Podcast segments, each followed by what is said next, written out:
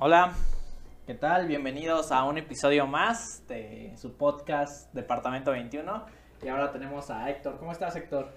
Bien, por aquí. Un gusto volver a verte después de casi un año más. Ya lleva un buen rato que no nos vemos. Sí. güey. ¿Cuándo fue, por cierto? Fue con Axel y Fue Diego, con ¿no? Axel y Diego en febrero del año pasado. Chingate esa, sí. Sí, ya más o menos me acuerdo de que con razón Diego salió esa vez, ¿no? este, y bueno, güey, ¿qué? ¿Trabajaste hoy o hoy es, para los que no saben, hoy es viernes, viernes santo. Viernes ¿Cómo, Santo. cómo te la pasaste? Ay, pues bien, la verdad es que ya después con tanta pinche noticia de pandemia y trabajo y demás, yo creo que ya empiezas a aprovechar tu tiempo ahora sí más selectivamente qué es lo que quieres hacer y qué no. Y aparte no es como que se puede hacer muchas cosas, muchas cosas ahorita, ¿no? Como de salir a pasear y demás, pero pues ya darte una escapadita también de lo rutinario que es estar en un más aire, cosas. ¿no? Y a- al súper yo creo que alivian también muchas cosas, güey. Sí, hasta cierto punto. Pero también como que, bueno, yo creo que en mi trabajo que me implica moverme mucho, pues sí me mantengo como un poquito más a raya, más Sí, tranquilo con eso. Recuerdo que cuando empezó recién ese pedo de la pandemia, este, que todos nos íbamos a ir a, a cuarentena al, al pinche encerrón, nos preguntamos, hicimos creo que ahí en el grupo que tenemos ahí con Axel y Diego, y que, pre- que te preguntamos qué vamos a hacer, güey, y tú, pues yo ya voy para Veracruz, güey, y así de, no mames, qué pedo. Y ese viaje, ¿qué? ¿Lo, lo hiciste eh, tú solo en coche o cómo? Sí, eh, no en coche porque son ocho horas, me fui en, en camión que es igual, ¿no? Pero pues yo lo manejé. Sí, no, es El un- caso es que por cuestión de mi trabajo sí, a veces me implica moverme mucho, mucho a otros lados, entonces está muy, está muy cabrón. ¿Y qué haces, güey? Yo trabajo como coordinador de reclutamiento y selección en una empresa dedicada a dispersar la nómina de otras empresas, es decir, un outsourcing Ah, de no nómina. ma. eh, ok, ok. Contra lo que está luchando la cuarta T, ¿no? Exactamente, contra lo que está luchando la cuarta transformación. Ok. de AMLO. Güey, entonces eres básicamente parte del alma de recursos humanos, ¿no?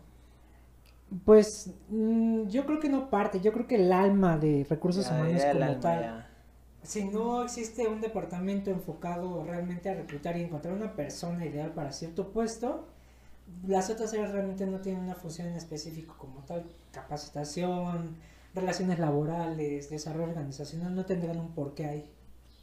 Ok, muy interesante. Pero, güey, eh, yo creo que mucha gente que luego labora en empresas no está bien consciente de qué onda con recursos humanos y piensan que recursos humanos nada más es las dos chicas que están en recepción de recursos humanos y siempre, o sea, no las tachamos de que no, no saben nada y que Puras no malas entienden, caras, que sí, o sea, entonces esa es como una cara que nos hemos llevado básicamente de recursos humanos, donde pues literalmente luego no nos resuelven nada y nada más nos dan un buen de largas. ¿Por qué sucede ese güey?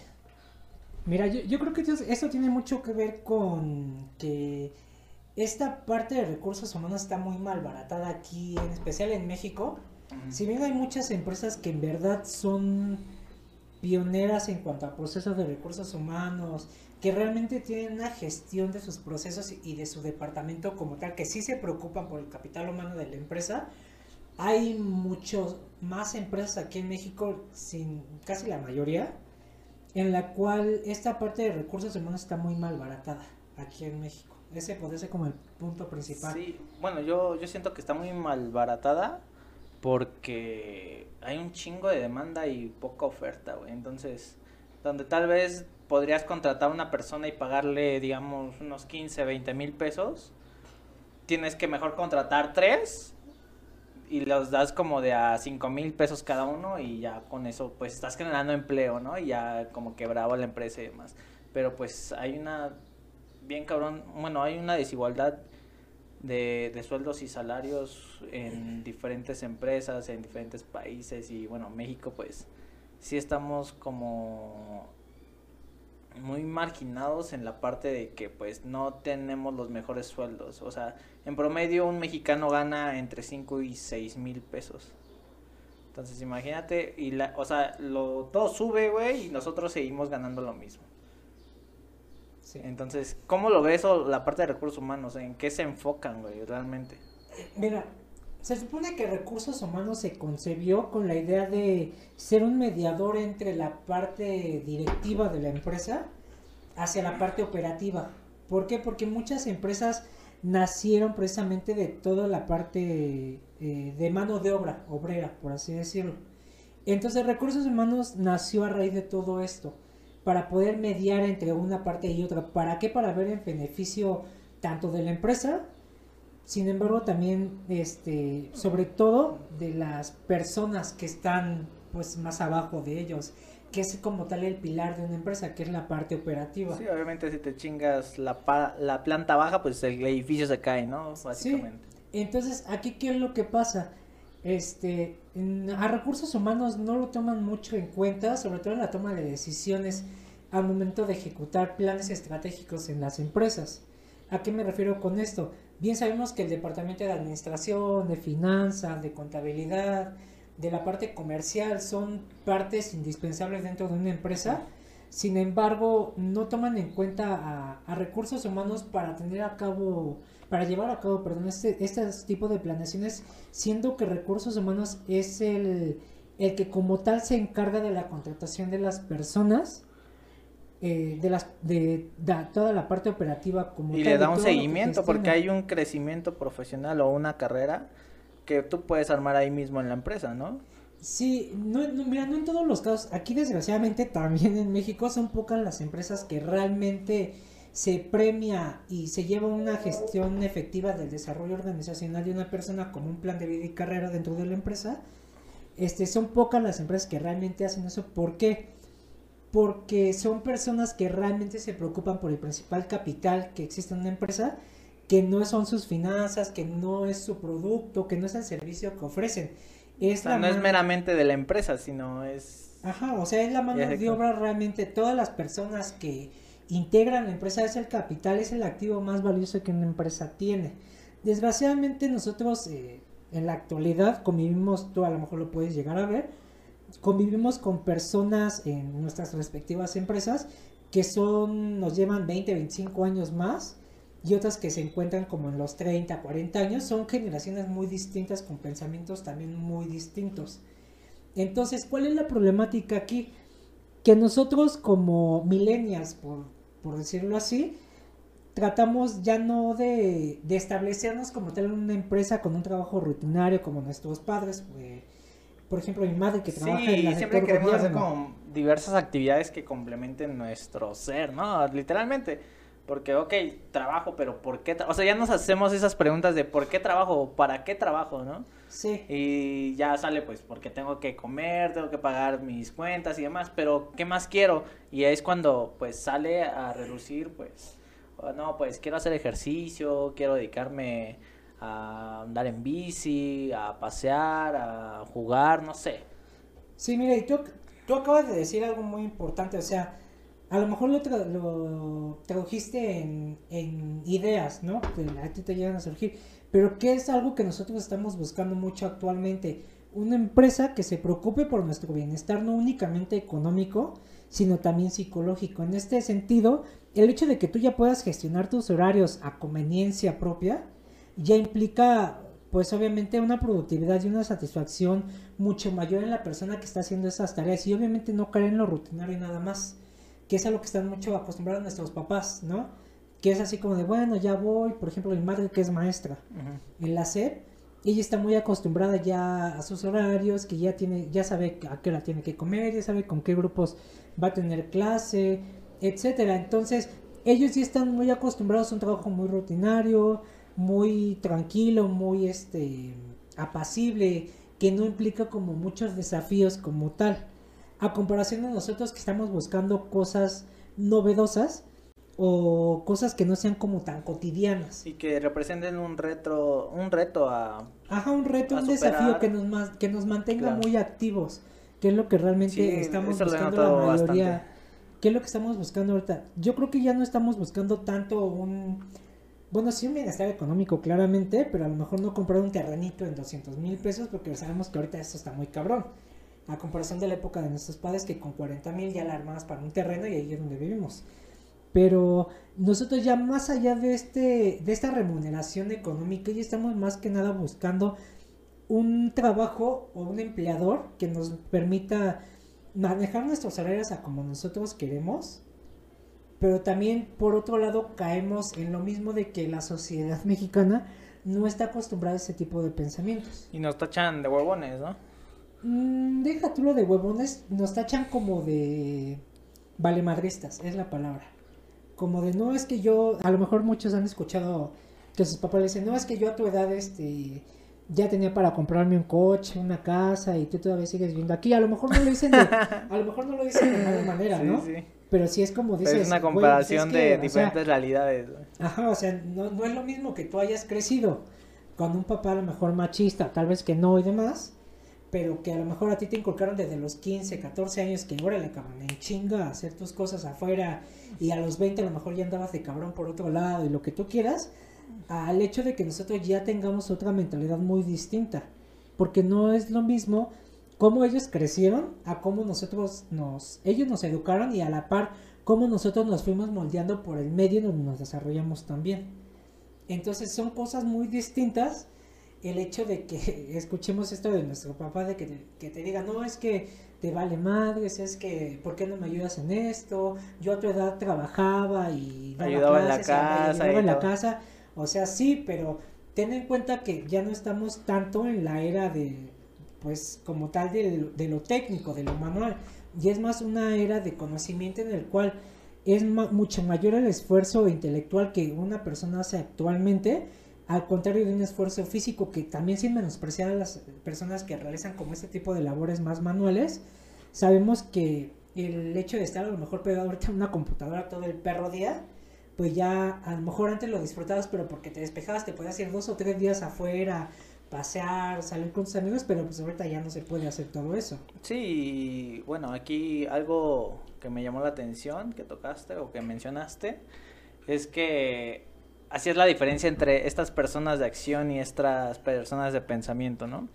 Entonces, por ejemplo, la, generación X, que son nuestros padres, pues está muy dada a la acción, a hacer, hacer y básicamente a tener una vida muy rutinaria. A diferencia de nosotros los millennials, que literalmente pues queremos, primero pensamos en qué hacer, obviamente lo ejecutamos, planeamos y demás, o sea, como que ya llevamos un proceso bien organizado para llevar a cabo o realizar bien las cosas y no salen como al, básicamente, pues lo que venga, ¿no? Y pues cuidado con eso porque si tú eres una persona de hacer, de repente te sientes muy orgulloso de hecho de eso, pero realmente quienes controlan el mundo, la economía y todo eso, pues son personas que piensan, o sea, que literalmente te dicen qué hacer, o sea, realmente nosotros estamos en, ese sistema en el cual nosotros obedecemos órdenes de empresas, de nuestros propios padres y demás. Entonces caemos en un paradigma en el cual pues ya todo está establecido y solo hay que hacer y seguir este camino y listo. Entonces, ¿qué hay más allá de hacer esto? Y ya no lo empezamos a cuestionar nosotros como millennials y es lo que tal vez por eso chocamos tanto con la generación X. Entonces, hay un parteaguas que literalmente sí se ve y se está viendo, al menos ya en México, porque pues a diferencia de otros países, por ejemplo en Estados Unidos esto ya se dio hace tiempo y la generación pues de los millennials apenas está denotando aquí en México. Sí, mira, aquí desgraciadamente nosotros vamos a ir rezagados con, a comparación del país del norte, unos 10 años. A lo, mm, pues no mucho, a lo poco. ¿Por qué? Porque allá están básicamente en otro nivel. En cuanto a todo, en cuanto a empresas, estructura, funcionamiento. Calidad de vida. O sea, todo. es muy distinta la economía y obviamente la parte social de ellos a comparación de la nuestra. Aquí, desgraciadamente, y regresando un poquito al tema este de recursos humanos, eh, muchas empresas siguen colocando por dedazo a personas muy poco capacitadas dentro de las empresas en cargos muy importantes dentro de ellas. Entonces, ¿qué ocasiona? No únicamente ocasiona que las personas que estén abajo tengan ese malestar de decir, oye, pues es que yo tengo más capacidad. O sea, yo creo que a nuestra edad nos pueden hasta tachar de soberbios o de egocentristas por creer que merecemos todo. Sin embargo, el trabajo de una persona habla mucho más que, que lo que las demás personas pueden llegar a decir de ti y demás. Entonces yo creo que en, hasta en nuestra edad podemos llegar hasta ser soberbios por la por todas las cosas que realmente queremos. Me ha pasado, y, me ha pasado. Es más, nos tachan de, de ser así, de ser soberbio, de prácticamente llegar a querer como imponer, a mover y demás, siendo que nosotros también somos con personas de acción, pero a lo mejor no nos costó tanto el trabajo, no nos costó tanto trabajo llegar como a estos puestos que a lo mejor en hace 20 años a una persona le tomaba casi toda una vida llegar a una dirección. Ahorita nosotros vemos un cambio generacional muy rápido en cuanto a cuestiones ya muy de empresas y demás, en los cuales ya gerentes, subdirectores, directivos, ya no están sí, entre los, 40 25 y 30 años ya están, ya están ocupando. entre 30 40 años ya están y traen unas visiones muy distintas a comparación de estas otras personas que siguen como en mesas directivas y todo eso. Que si bien parecen que están muy abiertas a, a, nuevas ideas, a, a, innovar, por así decirlo, sabemos que la hay una resistencia, sí hay una hay mucha resistencia por parte de otras estructuras de, dentro de las, de las mismas organizaciones, las cuales cualquier punto de disrupción, por así decirlo, en el cual a lo mejor yo no encaje en el molde o en la descripción de mi puesto, ya nos vamos a ir un poquito más técnicos, en la descripción de mi puesto ya no encaje en lo que yo debería de hacer o en las actitudes que yo debería de tener, porque eso también implica que si tú eres un gerente, tú vas a tener este rol y tú vas a tener estos comportamientos. Y a veces las descripciones son más, se toman más en cuenta en la parte demográfica. Eh, es decir, eh, desde, desde dónde vives, eh, qué edad tienes, qué sexo eres, y eso a veces como que influye de más en, la parte de tomar una decisión para elegir al candidato ideal en lugar de fijarse más en las habilidades. Sí, aquí, aquí retomando un poquito la idea del principio, sobre todo reclutamiento y selección está muy mal pagado aquí en México y son pocas realmente las empresas que cuidan mucho a su parte operativa o la procuran bastante. Por ejemplo, te puedo decir un ejemplo, ¿puedo mencionar marcas? Porque no me quiero meter en pedos. No, no no menciones, no te preocupes, ya. Bueno, por ejemplo, Walmart. Walmart es un pinche monstruo. Sabemos que la empresa es de Estados Unidos y demás. Pero, o sea, yo creo que todos en algún momento hemos escuchado estas historias de Walmart, de que no mames, en Walmart te tratan bien de la chingada, te negrean bien cabrón, disculpen la palabra negrear. Es que es que ahorita ya no sabe con tanto este que, cualquier persona se ofende. Este, pero el hecho de que, ¿sabes qué es lo que tiene Walmart que hace que no tenga casi demandas por eso? De que negran a la gente, de que Walmart tiene ese, esa cultura organizacional de nosotros somos una gran familia. Entonces, haz de cuenta que tú ya no quieres regresar a Walmart a trabajar porque sabes que la chinga es muy cabrona la de trabajo. Y ya faltas. Ah, el otro día una persona te está marcando de recursos humanos. Oye, estás bien, o sea, se preocupa por ti. O sea, a lo mejor otras personas en otros empleos nunca te han, te han marcado para ver cómo estás, sino, oye, güey, ¿por qué no te presentaste? Ah, ok, pero ¿dónde está tu constancia del IMSS? ¿Por qué? O sea, y te lo comento porque en mi empresa tengo una, no es mi jefa, pero es una persona que, híjole, es todo un tema y es más o menos así el ejemplo.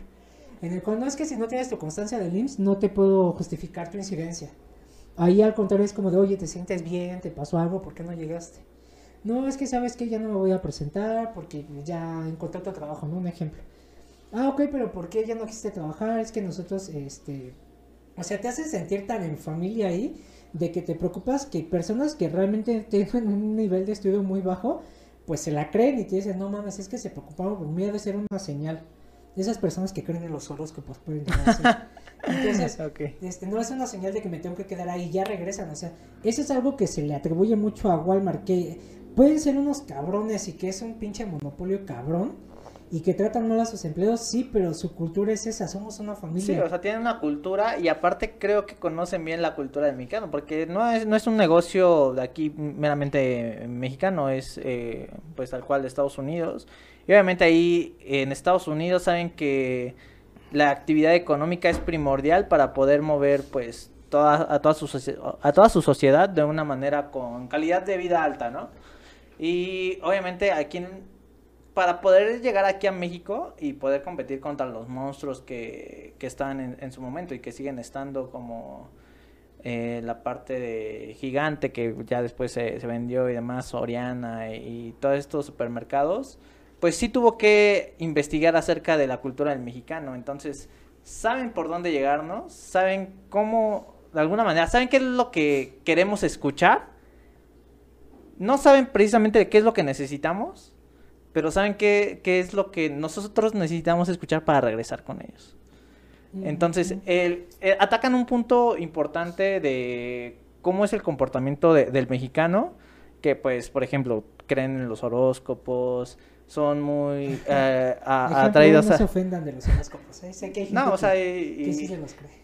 Es, bueno, es, es, interesante, ¿no? De repente para la parte del ocio y demás, yo creo que es, eh, ajá, es, es, como para ajá. distraerte y demás y eh, no quita Pongan nada ahí malo. en sus comentarios qué signos son. ¿Qué signo eres? ¿Qué signo eres? Ajá. ¿Qué signo eres? Yo, Pisces. Okay, yo, Capricornio. Ok, somos, no somos compatibles. No somos compatibles. No, y bueno, el estudiar la parte, la cultura del, del, mexicano sí va desde que es muy fiestero los fines de semana, sí es muy trabajador, porque así es el mexicano y así nos catalogan también en el mundo, que somos muy chambeadores, eh, amistosos, sin duda, muy de familia y sobre todo la, la parte de que sí tenemos muy arraigadas las creencias religiosas. Entonces, de ahí de entrada ya te da un punto de vista de más o menos cómo puede ser el comportamiento del mexicano y ya tú nada más lo puedes comprobar al momento de, de que esté en interacción con cualquier otro humano o en el mismo trabajo con los clientes. Sí, yo creo, mira, yo creo que no tiene que ver tanto con la cultura del mexicano. Yo creo que estas empresas manejan la necesidad que tiene este el mexicano como tal para ofrecer este tipo de sueldos. ¿Por qué? Se supone que una cultura organizacional tiene que ver con el conjunto de creencias y comportamientos dentro de una organización. Es lo que crea una cultura. Y esta cultura siempre tiene que ir alineada a los objetivos que, que, que, que persigue la empresa como tal. Sí, su razón de ser. Ahora, nosotros sabemos que una cultura normal, bueno, aquí del país como tal, se conforma en gran medida de las creencias que nosotros tenemos con respecto a diferentes cosas. Entonces, aquí, por ejemplo, no es, no es tanto como que Walmart sepa cuál es la cultura del mexicano. Yo creo que Walmart tiene bien definida cuál es su cultura y cuál es, la, cuál es el tipo de personas que está buscando. En este caso, ese es el deber ser de una cultura organizacional. En, y eso con, en conjunto al reclutamiento de selección y recursos uh -huh. humanos y demás.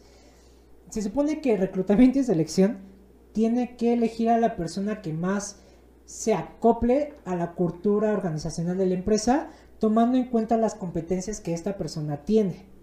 Entonces, es decir, si mi cultura organizacional de la empresa en donde yo estoy es haz lo correcto, eso a ti que te suena. ¿Qué es lo correcto? Para Ajá, yo pero te ¿qué preguntaría. es haz lo correcto? O sea, haz lo correcto a ti que te suena.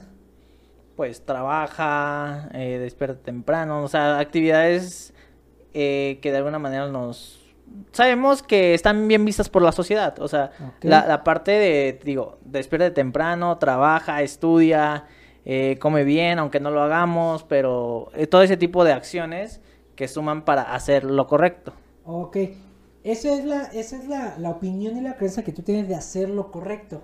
Ahora, en la parte de la empresa, hacer lo correcto para una empresa que es prestadora de servicios es, ok, yo tengo la autonomía y yo tengo, aunque yo no tenga nivel jerárquico, yo tengo la autonomía para yo hacer lo que sea más correcto en beneficio de la empresa y de mi cliente. Okay, es decir, es cierto, yo no necesito sí. a lo mejor consultar una decisión con mi jefe porque yo sé que lo correcto es hacer esto para no comprometer mi operación.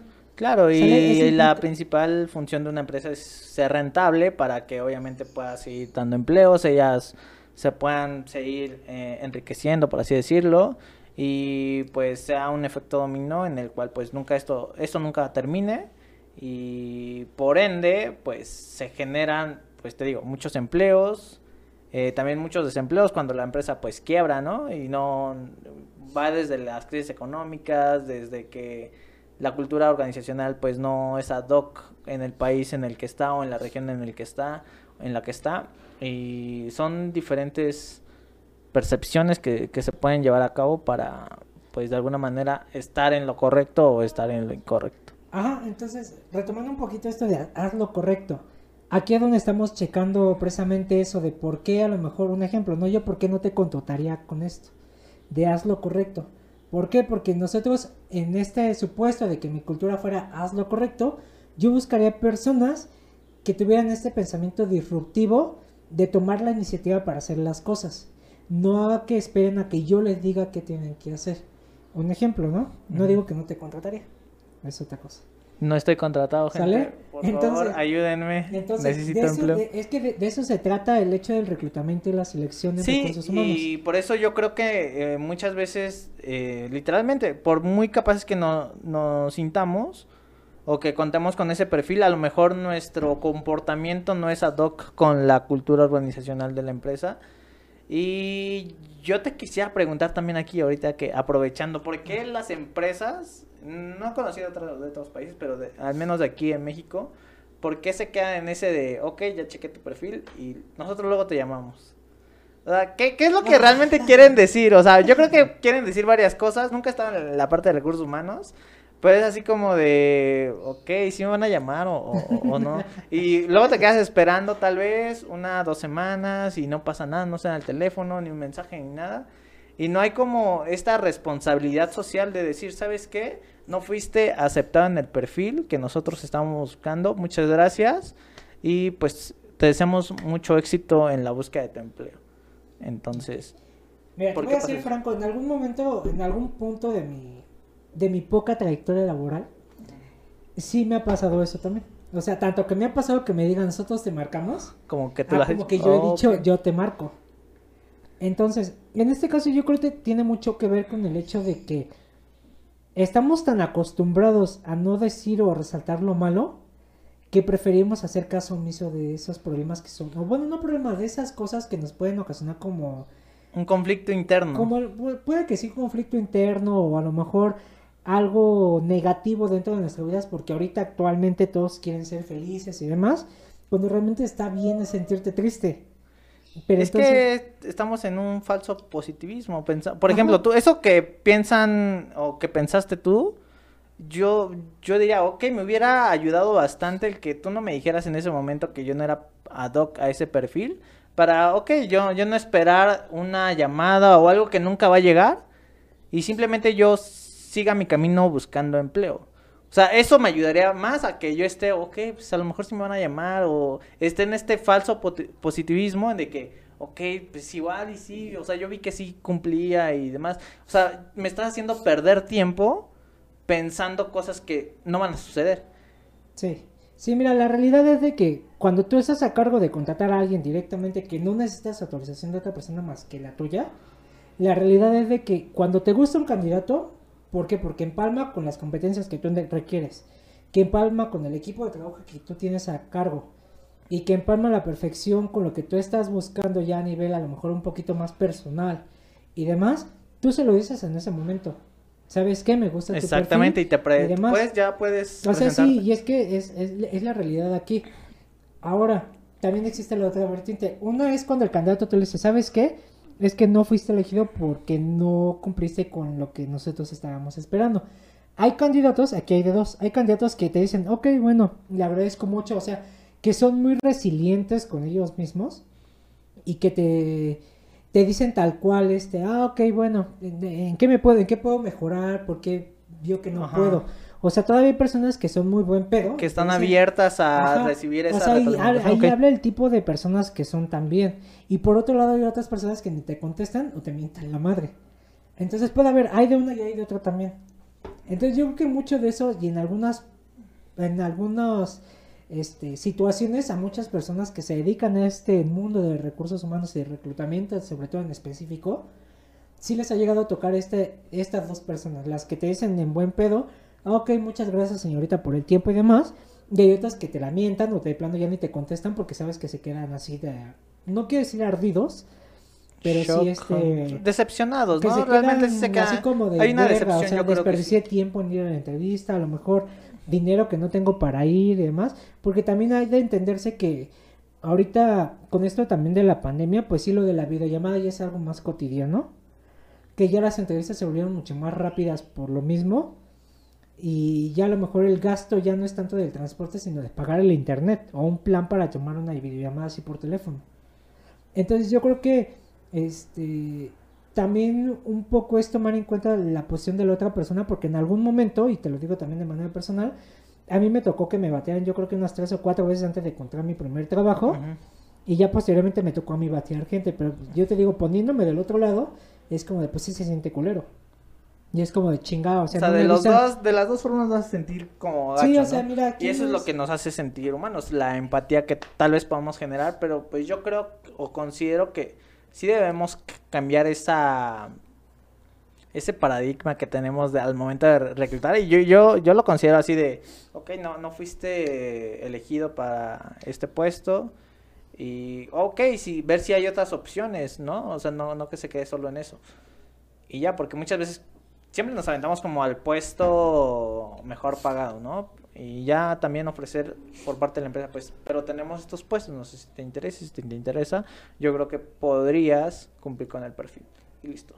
Sí, yo creo que también tiene que ver mucho, ya, ya cuando te ves más inmerso en toda esta parte de reclutamiento y de buscar trabajo y demás, yo creo que ya cuando estás dentro del sistema también, ya te das cuenta que la remuneración a veces nunca es suficiente. Mm, ¿En qué sentido? En el que a lo mejor me podrán pagar un sueldo muy culero, y pero tengo comisiones muy altas, o viceversa, ¿no? Que tengo un sueldo pues bastante bien para mis expectativas, y que a lo mejor la comisión no me llevo tanto, o hay personas que ni tengan comisión, sin embargo, a lo mejor el ambiente de trabajo es muy malo, muy pesado.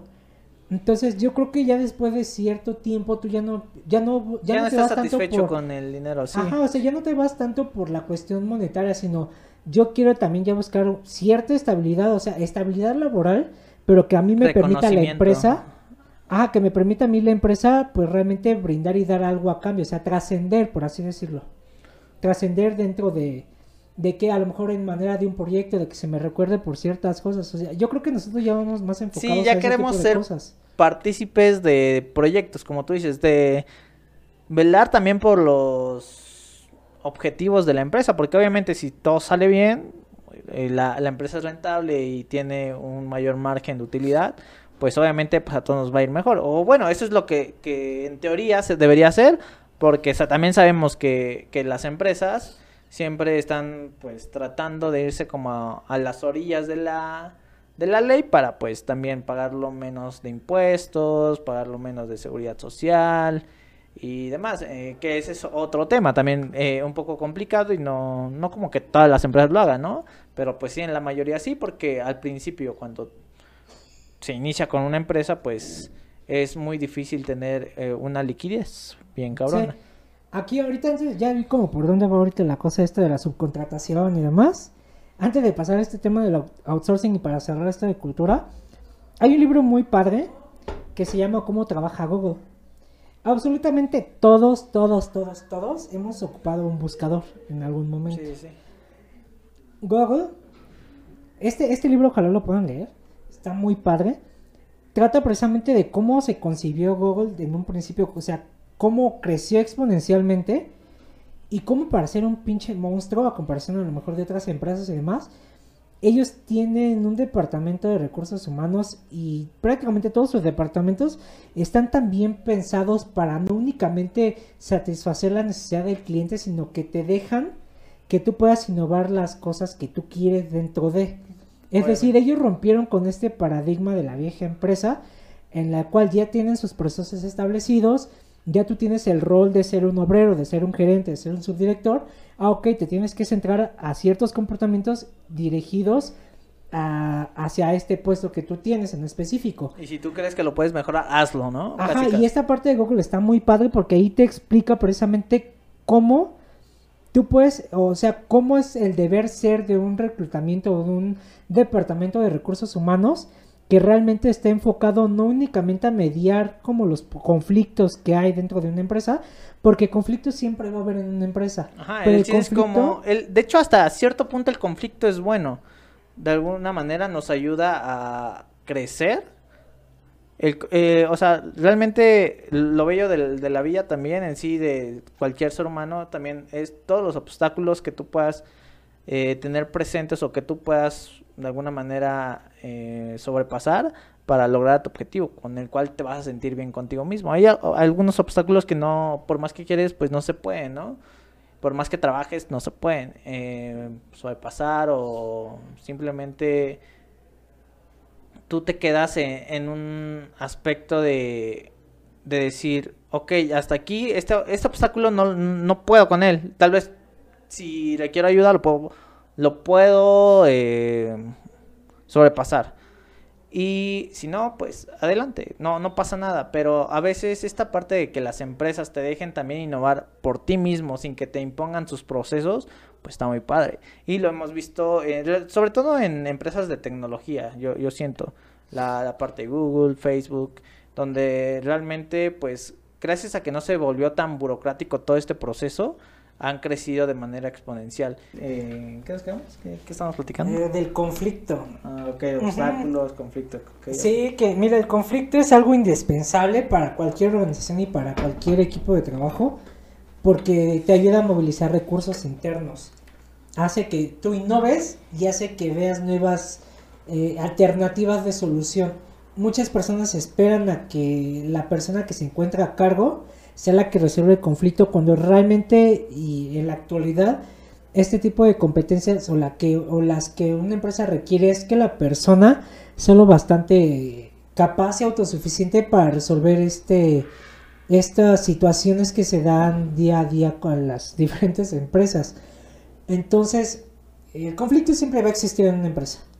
O sea, el papel de recursos, de recursos humanos como tal es el deber ser es posicionar a la persona ideal dentro de un puesto de una organización para que éste contribuye y maximice el rendimiento de la empresa.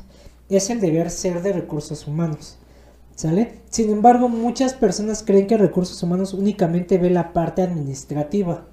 Sí, es que nada más se encarga de mi pago y mm. básicamente se encarga de mis asistencias. Ajá, o sea, no, no tanto como en esa parte, sino eh, me refiero a la parte administrativa en la cuestión de que sabemos que existe este operativo, o sea, todo lo que es como la, la base de cualquier empresa que presta servicios y demás, llámese comedores industriales, que cuál es la base, pues obviamente los ayudantes de general, los auxiliares de almacén, todas estas personas que se dedican a este trabajo más manual, y la parte operativa o el corporativo, que son todas estas personas que manejan, digamos, por atrás todo.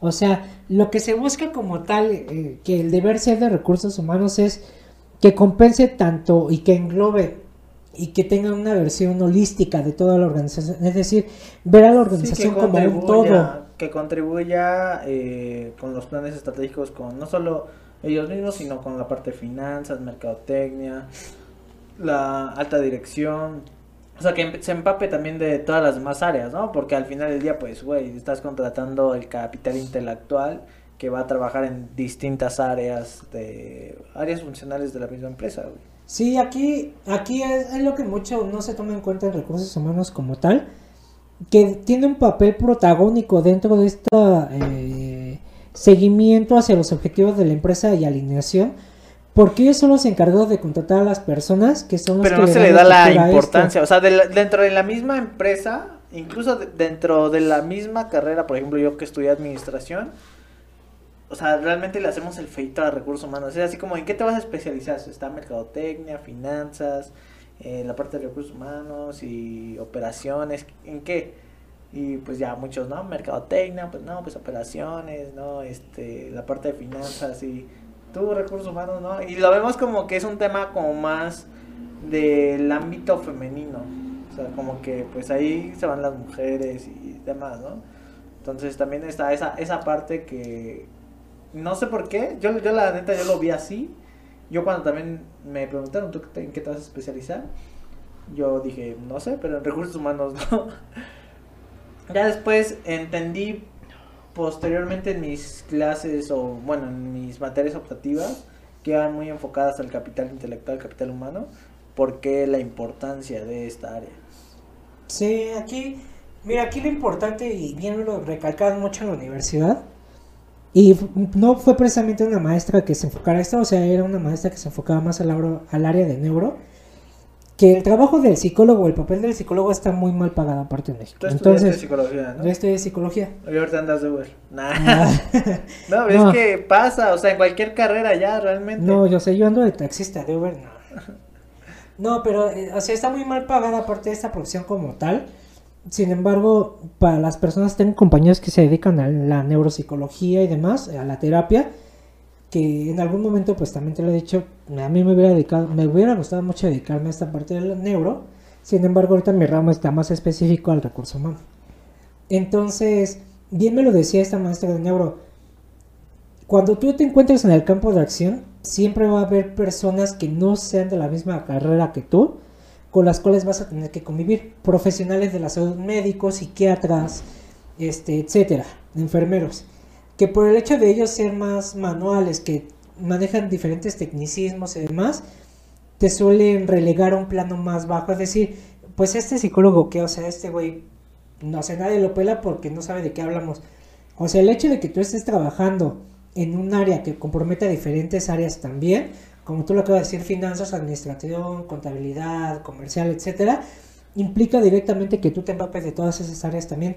O si no, y cito, va a ser directamente a ver a quién le cae la pedrada, ojalá y lo escuche este, si tú no te empapas y no estás dispuesto a aprender, vas a ser un profesionista mediocre más. Hasta ahí. No vas a avanzar. Tú podrás este, mofarte de que eres muy bueno en, en tu área en específico. Sin embargo, una persona que no está a la apertura de conocer las diferentes áreas de una organización o de en qué consiste la operación, a pesar de que no tenga nada que ver con lo que estudiaste, vas a ser uno más del montón. Es la realidad. Sí, pasa, realmente entre más conozcas, más tengas esa apertura en tu comunicación y en la parte de tu actitud, pues yo creo que solitas se van a abrir las puertas, ¿no? A diferencia de que si estamos muy cerrados o simplemente yo me especializo en, en algo y de ahí no salgo, que en algunas ocasiones pasa y sí les va muy bien, pero no en todas, obviamente, y es un sector muy pequeño al que le va pues extremadamente bien cuando te especializas en algo, ¿no? Pero es algo que debe estar como muy escaso, por así decirlo, como la parte de la ingeniería en generar algoritmos, ¿no? Para la parte de las redes sociales. Entonces ahí sí está muy cabrón. Sí. Que pues ahí está chingón que te especialices porque pues casi nadie lo sabe. Pero si te especializas en cosas que ya muchos saben, pues no, no va a servirte mucho, ¿no? Sí, mira, ahí sí, o sea, puede que sí, puede que no. Hay personas que en verdad son muy capaces en cuanto a competencias, habilidades, conocimientos y demás. Sin embargo, también recae el otro punto de recursos humanos. Muchas veces la persona que se encuentra en cierto puesto o en cierta posición no es necesariamente la persona que tenga más conocimiento o mayor pericia dentro de su trabajo hablemos de una persona que a lo mejor tiene otro tipo de habilidades más sociales. Me suena mucho el, el caso de una chica que estaba trabajando en mi equipo de trabajo, la cual tiene muy buena iniciativa, eso sí, no se lo niego, y tiene muy buena capacidad. Sin embargo, se tenía que estar, uno tenía que estar atrás de ella para que si ahí terminaran las cosas. Sin embargo, si yo te pongo el ejemplo, te digo, oye, necesito que alguien se quede hasta las 5 o 6 de la mañana a terminar unos expedientes, pues claramente tú qué vas a pensar, o tú qué vas a, o sea, qué es lo que te viene, lo primero que te viene a la mente, ¿qué es? Pues, ¿por qué, no? O sea, yo sí me preguntaría el por qué y para qué y pues estaría evaluando... ¿Qué beneficio obtengo, no? De eso. Sí, ¿qué, ¿qué, beneficio y ver si también tengo la disponibilidad de, de poder apoyar. Si no, pues como, por más que yo quiera, pues tampoco voy a arriesgar algo que tal vez también sea más importante que quedarme hasta las 5 de la mañana porque simplemente me lo pide la empresa, que muchas veces te piden así como de ponte la camiseta y nosotros hasta el final y demás, ¿no? Eso te dicen todas las empresas. Pero ya al final cuando también tú los necesitas a ellos, pues muchas veces no están cerradas, están muy cerradas las empresas porque dicen, pues mira, si tú no trabajas, pues no te puedo pagar. Y obviamente, pues el fin de una empresa, ya lo dijimos, es que sea rentable, que tenga el mayor margen de utilidad. Y si no es rentable, pues chao, ¿no? Por muy bien que me caigas. Ajá, en este caso, mira, tú pensaste antes en el beneficio que podrás tener si te quedas y finalmente también pues la disponibilidad que tú tienes con respecto a tu tiempo. En este caso la chica inmediatamente dijo, no, pues yo me quedo. O sea, así como o sea es así como de me vale madre, yo me quedo y aunque me quede echar desmadre, pero me quedo, ¿no? De hecho aquí en México pues está bien visto hasta cierto punto el, ok, trabaja más horas y pues, eres una mujer o un hombre muy trabajador, muy chambeador, ¿no? Pero no significa que seas como el más productivo y demás. Ajá, exactamente, entonces es precisamente lo que quiero llegar, que esta chica si bien es eh, una chica promedio, la verdad, en lo que respecta al trabajo y demás, a de directivos es puta, la más chambeadora y lo que tú quieras. Sin embargo, ah, aquí por esto que se queda más tiempo. Ajá, o sea, digamos, tiene la iniciativa, se pone la camiseta, pero realmente no va por ahí el tema. O sea, realmente es eh, que ella tiene otro tipo de habilidades que saca provecho de ellas. En este caso, lo que en el mundo de recursos humanos los llamamos como habilidades blandas o flexibles. El hecho de la comunicación, del trato con las personas, de la inteligencia emocional, que son habilidades este, que si no son como tan difíciles de desarrollar, en la actualidad es como muy complicado que un jefe como tal te ayude a desarrollarlas también, son muy bien valoradas actualmente en las empresas. Entonces, que bueno, actualmente ella está en otro departamento y demás, haciendo quién sabe qué. De todos modos, la tienen un muy buen concepto. La chica me cae bien y demás. Sin embargo, en cuanto a la parte laboral, es muy desmadrosa y no tiene un orden. Entonces, ahí vemos precisamente este contraste en lo que es el deber ser, de las habilidades técnicas, competencias y demás, y de las, del otro tipo de habilidades o competencias que tienen más que ver con estas habilidades blandas, por así decirlo. Ok. Pues es que me deja mucho que pensar porque por un lado pues ves por el lado positivo de las empresas, pero pues también tienes que ver por tu bienestar, tu propio bienestar y encontrar un punto de equilibrio en el cual pues estés bien con ambos, ¿no? Y pues pasa mucho que dedicamos tanto tiempo a las empresas, le entregamos como te decía la nos ponemos la camiseta y de repente de un día para otro hiciste algo malo, algo pues que literalmente tuviste un descuido y pues ahí te costó el trabajo, ¿no? Y realmente pues no todas las empresas se, se ponen en, en, los zapatos o no, no generan esa empatía con todos sus trabajadores. Sí, tiene que ver mucho con el tipo de empresa y el ramo también. En este caso las, las empresas que se dedican a tecnología de la información, telecomunicaciones, son empresas que está, o sea, van como a la vanguardia de los procesos que actualmente manejan en el mundo y demás. Entonces, son, son bien pagadas, sí. Estamos hablando de sueldos arriba de los 20 mil pesos y demás, que te permiten muchas cosas, por ejemplo, el trabajo remoto, que es el principal como tal. Pero también tiene que ver mucho, como te, como te decía ahorita, del ramo al, que va dirigido como tal la empresa. No es lo mismo trabajar TI remoto a trabajar, por ejemplo, ventas este, mm, de intangibles o tangibles, face to face o a lo mejor por telemarketing y demás. Tiene que ver mucho también con el tipo de operación que tú lleves y claramente con el tipo de estructura de empresarial que también tiene la organización en la que tú estás. Sí, tienes mucha razón eh, en ese aspecto porque pues no, no podemos generalizar y bueno, también partiendo otro tema que es el outsourcing, la, esta parte de la subcontratación. Eh, por ejemplo, ¿tú, ¿tú cómo la ves? O sea, ¿es un bien a la economía? ¿Es un mal a la economía? ¿Es un bien para el trabajador? ¿Un bien para el, un mal para el trabajador? ¿Un bien para la empresa? ¿Un mal para la empresa? Dime, ¿qué, qué es lo que piensas acerca de...? Mm, mira, a mí me ha tocado ver ambas partes. Tanto estar directamente para, trabajando para una empresa es decir, contratar para la misma empresa y en el otro lado en el que estoy yo actualmente, trabajar para una empresa que es intermediaria para contratación de otro de personal de diferentes empresas como tal. Ok, eres el intermediario entre diversas empresas para poder... Bueno, entre el trabajador y la empresa, ¿no? Exactamente. En este caso, la primera empresa que me tocó, una de comedores industriales, cuyo nombre no voy a mencionar, este, el trabajo es muy pesado ahí. Pero también te, te hace dar cuenta de los múltiples beneficios que te trae el hecho de cotizar toda la totalidad de tu sueldo ante el IMSS porque como muchos saben, y espero que escuchen esto y lo tengan en cuenta y vayan ahorrando para su afore, este, nosotros somos la generación que no se va a pensionar. Entonces, va a estar muy raro, si se llegan a pensionar, ya lo pensarán en unos 40 años más. Este, pues básicamente se van a pensionar con 4 mil, 5 mil pesos al mes y bien les va. Porque por la ley en la que estamos dados de alta, pues no nos permite acceder a más cosas a comparación de los otros que se pensionan por la ley del 73 del IMSS. Sin embargo, ese es, ese es por un lado, ¿no? Ves esos beneficios como tal. Ahora, veo esta parte del outsourcing.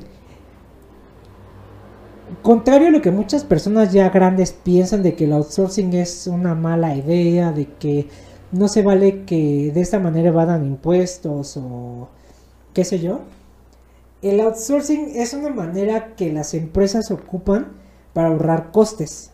Es decir, para reducir sus costos de obviamente pues se ahorran un buen en agua, luz, en renta en oficinas, mobiliario. Exactamente. Por ejemplo, eh, o sea, yo viéndolo desde la parte de recursos humanos, yo sé que mi puesto en mi empresa vale arriba de los 50 mil pesos.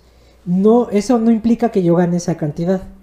O sea, eso implica que se divide el gasto de la renta del inmobiliario, de la renta del internet, del agua, de la luz y demás, todos esos gastos se dividen en función de las labores, bueno, del total de las personas que laboran dentro de esa oficina. Entonces, el hecho de contratarme a mí, de que yo estoy trabajando en esa empresa, implica que yo estoy generándole a la empresa un, costo de cincuenta y tantos mil pesos. Que eso se traslade directamente a todo lo que mi trabajo implica como tal. ¿Para qué? Para que la empresa regrese ese dinero que está invirtiendo en mí y que a la par yo le dé una utilidad también. En este caso, la parte del outsourcing, yo no trabajo en un outsourcing de reclutamiento. Yo trabajo en una empresa que se dedica a, eh, a pagar la nómina de otras empresas. Por ejemplo, ahorita me vienen, eh, me vienen a la cabeza varias empresas que sí se dedican al reclutamiento, que yo espero no meterme en pedos. Manpower es una de ellas. Sí, Group y demás, que si bien a lo mejor unas son de más prestigio que las demás y otras cosas. Eh, su giro es el mismo. Ajá, el giro es el mismo reclutamiento.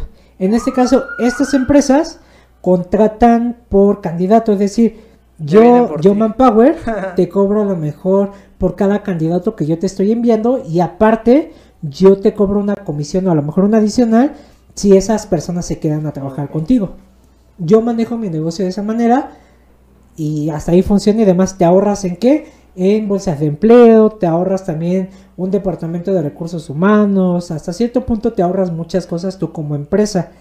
En mi caso, en la empresa en la que yo me encuentro actualmente, ellos se encargan de dispersar únicamente la nómina de los colaboradores de las otras empresas. Y el servicio de reclutamiento lo hacen gratuito. Gratuito entre comillas, es decir, nosotros no te cobramos por los candidatos que te enviamos, pero entre más candidatos se contraten, obviamente mayor va a ser la nómina que yo te voy a manejar a ti. Y más como estamos dedicados a un giro de ventas, en las ventas sabemos que lo que más te deja son las comisiones. Entonces, no únicamente yo te voy a cobrar por las ventas que por las ventas, por las contrataciones o por la nómina que tú tengas en tu empresa, sino también te voy a cobrar yo una comisión de dispersarte las comisiones que tú ganas como empresa también. Entonces yo te gano, yo gano por dispersarte tu nómina y a la par de dispersarte tus sueldos normales y demás, yo por dispersarte tus comisiones de, de toda tu fuerza laboral y demás, yo te estoy cobrando también un adicional. Entonces, eh, el outsourcing sí es necesario, claramente sí lo es, porque para las empresas esa te ahorra bastante de manera anual. Sí, viéndolo de este, esta manera de siendo empresa, ¿no? Ajá, sin embargo, ¿Cuál es la cuestión? A raíz de que este López Obrador llegó con su reforma al outsourcing y todo esto, mucha gente al no saber exactamente de qué se trata esto de la subcontratación y en qué consiste todo esto de, de intermediar ciertos procesos y demás del ahorro de los costos por empresas y todo esto, ellos automáticamente creen que la subcontratación está mal. ¿Por qué? Porque piensan que no les das derechos laborales a las personas que contratas o que lo das de alta con sueldos distintos, que sí es el caso en muchas empresas que, se los dedican con el, a con el mínimo. Los dan de alta ante a, a lo mejor tú puedes estar ganando 15 mil pesos al mes, pero yo te estoy dando de alta únicamente con 145 pesos diarios. Que obviamente eso te pasa a chingar. Ajá, porque es como si yo, tú tuvieras un sueldo base de 4 mil y cacho y lo demás yo te lo estoy dando por bonos o bonos de puntualidad, por así decirlo, o un variable, que es el que no percibes. En este caso, ¿a qué se refiere este Hay, hay muchas empresas aquí en México. El auge del outsourcing aquí en México se dio más o menos como desde el 2013 al 2017-18, que es cuando empezaron a entrar mucho de moda esto de la subcontratación y demás. ¿Qué pasó con estas empresas? Hay muchas empresas bueno, en teoría todas las empresas deben de estar reguladas por el marco legal en el cual ellas están teniendo operaciones. Entonces, ¿qué pasó con las empresas que no están reguladas como tal? Al momento de que entra esta parte de la ley del outsourcing a finales del 2019, muchas empresas empezaron a salirse de estos outsourcings. ¿Por qué? Porque eso implicaba modificar políticas internas de la empresa y adecuarse a las políticas de las empresas subcontratadoras. Entonces, ¿qué pasa ahí? Que al momento de que tu empresa no quieres cambiar tus políticas internas porque requiere un chingo de trabajo, de tiempo y de dinero, entonces mejor me quedo el hecho de crear yo un departamento de recursos humanos o de lo que sea, de nómina o de cualquier servicio que yo estaba eh, ocupando otra empresa como tal, mejor yo absorbo ese costo y ya yo pongo mis procesos ahí. ¿Qué pasa? El hecho de que tu empresa, por ejemplo, yo soy bimbo, ¿no? Un ejemplo, y tú eres una empresa que me contrata a toda mi fuerza operativa. Pero pasa lo de la ley del outsourcing. Entonces, ¿qué pasa? Tú, no es, tú me estabas dando de alta a mis empleados con el mínimo cuando ellos ganaban más. Y digo, como empresa también yo no me puedo hacer de la vista gorda. Digo, no, es que yo no sabía, al contrario. Claramente sabía, sin embargo, tú te hiciste la vista gorda y no dijiste nada. ¿Por qué? Porque implica un menor costo y menor este, atribuciones ante el IMSS y demás. Entonces, ¿qué pasa? ah, pues como yo no estoy, como tú no estás este, regulado, es decir, como tú no... Ah, ¿cómo, ¿Cómo explicarlo? Como tú estabas dándome de alta a mis empleados con un sueldo menor al que ellos estaban percibiendo. Pues es que no es que estuviera regulado, simplemente no estaba haciendo las cosas adecuadamente o no los estaba. Ajá, digamos que tú estabas como a la mera línea de la ley de lo que es legal e ilegal. sí, en la frontera, literalmente. Ajá, digamos que tú tratabas de la chingada a tus empleados y que los negrabas bien cabrón y que a lo mejor tu empresa, tú facturabas a lo mejor de manera anual arriba de los 100 mil millones de pesos, pero de esos casi todo iba para tu bolsa, ¿no? Y a los demás pues les dabas su sueldito y demás. ¿A qué pasa? Estas empresas que estaban dando de que no estaban dando de alta con el sueldo completo, o que ni siquiera estaban dando prestaciones de ley a estos empleados, son las que se empezaron a dar de baja cuando también empezó lo de la pandemia. ¿Por qué? porque son empresas chiquitas pero que tenían un capital bastante grande. Entonces, ¿qué pasa? Al cerrar operaciones las demás empresas, no hay flujo de dinero. Eh, este, empiezan a haber recortes, aumenta el número de candidatos y demás, pero disminuye el número de contrataciones. Entonces, ¿qué pasa? Yo que no estoy regulado ante la ley, por decirlo así, o que estoy casi al filito de lo que es legal y lo ilegal, prefiero yo mejor retirar, salirme del juego Sí, para no entrar en la parte de lo ilegal. Ajá, para no entrar en esa pues, parte, me quedo yo con mi capital y que se chinguen los demás. O sea, eso, que eso fue lo que pasó con muchas empresas, entonces que realmente rompieron, quebraron, hubo mucho desempleo, eh, por eso se vivió la, la, crisis, o sea, empresas que literalmente no, no pudieron eh, sobrevivir a esta oleada de la pandemia. Ajá, entonces, por ejemplo, en este caso, Manpower, que es un claro ejemplo de que se preocupa por sus colaboradores a pesar de que digan que no es cierto. El hecho de que ellos acepten únicamente clientes que sí les ofrecen un sueldo base y prestaciones de ley a sus empleados, a los que van a subcontratar, ya implica también un riesgo mucho menor para la empresa. ¿sale? Y para el empleado. Ajá, para todos. O sea, digamos que ellos sí se manejan al margen de la ley. Es decir, pagan sus impuestos debidamente, no, no están... O sea, no, este, no tratan de buscar como una salida para, pues, simplemente evadir sus obligaciones fiscales. Exactamente. Entonces, en este caso, ¿qué es lo que pasa? Estas empresas, por ejemplo, Manpower, Gene Group, que si bien Gene Group está muy quemada ya, de todos los tratos que tienen hacia sus clientes y hacia su propia fuerza laboral, son empresas que están reguladas por la ley y que están justamente dentro del marco jurídico de la ley para que operen, incluyendo también la empresa en donde yo me encuentro. Entonces, ¿qué pasa? Al momento de que cierran operaciones muchas empresas, las empresas que no están reguladas por este marco legal y que evaden impuestos y todo esto, prefieren darse de baja con su RFC y demás, se llevan todo el capital que tenían y obviamente pues dejan en la calle a muchas personas que laboraban con ellos. Al igual que las personas que estaban subcontratadas con ese régimen este, laboral y demás. ¿Qué pasa? Ahorita pasando esto aparte de la pandemia, que si bien dicen que ya está bajando y demás, ¿qué es lo que pasa? Muchas personas, o bueno, muchas empresas van a empezar a buscar otra vez esta parte de la subcontratación, pero con empresas que sí estén reguladas en el margen de la ley. Es decir, esta reforma como tal del outsourcing viene únicamente a chingarse a las empresas que estaban evadiendo impuestos. Pues sí, y también a la parte de las empresas que, por ejemplo, este, tu empresa eh, contrataste a yo en otra empresa que se dedica a la subcontratación, te doy los, eh, los empleados para que se supone que yo debo manejar toda la, la parte de tu trabajo, por así decirlo, porque yo te trabajo a ti y, y pues yo le pago también a los empleados, ¿no?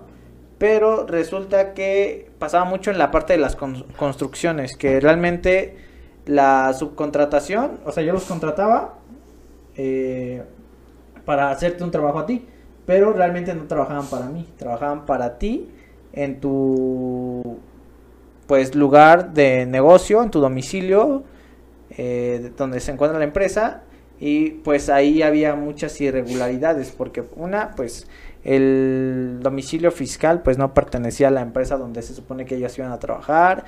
Obviamente si ocurría algún riesgo de trabajo un accidente de trabajo y no era donde debías trabajar pues ahí va también otra irregularidad y pues se llenó de irregularidades este tema de la subcontratación en el cual pues no se llevó justo como en la calidad y tiempo que, que debía ser. Y pues te digo, las empresas sí buscaban como la manera también de, no digo que de chingar, no sé, no sé si llamarlo así, pero sí buscaban la parte de obtener el mayor beneficio, que de alguna manera se ve muy reflejado en la avaricia que puede tener el ser humano y por ende todo el daño que puedes ocasionar, no solo a ti mismo, sino a la economía y a la parte, pues, a tus trabajadores, ¿no?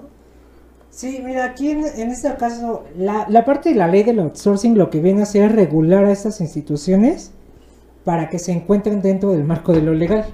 Es decir, yo como empresa de outsourcing, de independientemente de qué servicio te ofrezca, yo recibo cierto pago de lo que yo, del servicio que te estoy ofreciendo. Independientemente de si es nómina, si es este algún servicio, si es contratación y demás. El caso es de que yo tengo que declarar mis impuestos. Entonces, esta ley lo que viene es a regular esta parte, toda esta parte de los impuestos, a regularlos. Es decir, todo lo que yo esté entrando de dinero a mi empresa, yo tengo que declarar de manera íntegra todo lo que está entrando y demás. ¿Por qué? Porque si no el SAT va a venir y me va a coger, si no lo doy. Claro, claro. Entonces aquí es donde también es- existe Pero, esa parte de la doble moral. ¿Tú en la cómo lo cual- ves? ¿Como más bueno que malo, más malo que bueno?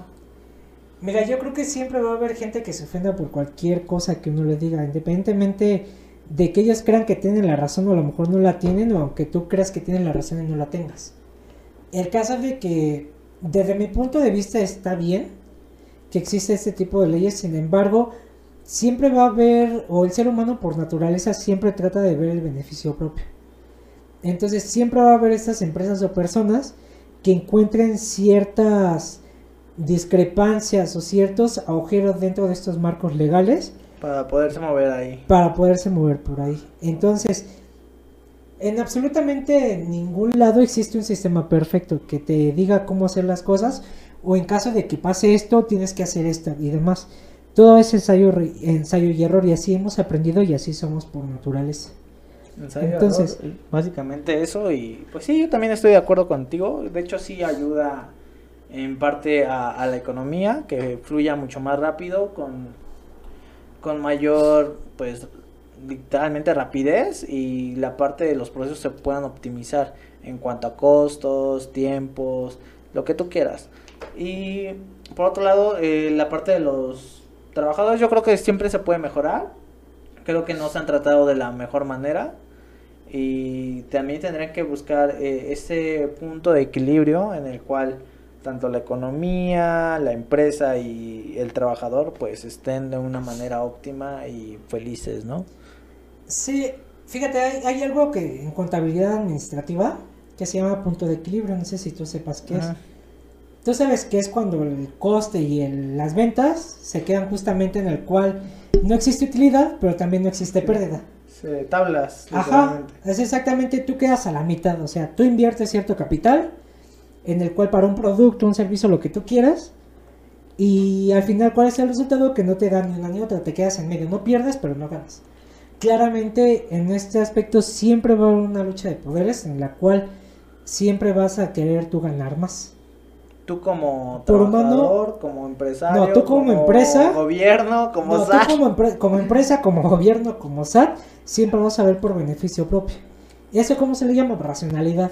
A lo mejor nosotros sabemos la que razón tiene otro significado, sin embargo, en este tipo de, de mercado, de negocio y demás, la razón es este mayor beneficio menor costo. Así de fácil. Entonces, como gobierno, pues obviamente quiere ver más dinero en las arcas.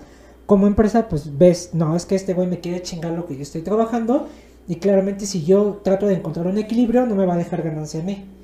Y el único que sale jodido aquí por la... No, pero yo, yo, yo lo veía más como, no en el equilibrio de ganancia, sin, bueno, que tiene que ver obviamente, pero en el equilibrio de estar todos bien. Ok, si yo pago mis impuestos como deben ser, obviamente pues vamos a tener un, mejor país, porque todos esos impuestos se utilizan que para la salud pública, para la educación, para un sinfín de cosas, ¿no? Eh, por ende, si yo pago impuestos, eh, se da todo este efecto. Y también, si yo pago bien a mi trabajador, pues también va a tener una mejor calidad de vida que también se va a ver, pues... Se va a ver reflejada en la productividad y en el trabajo que tenga.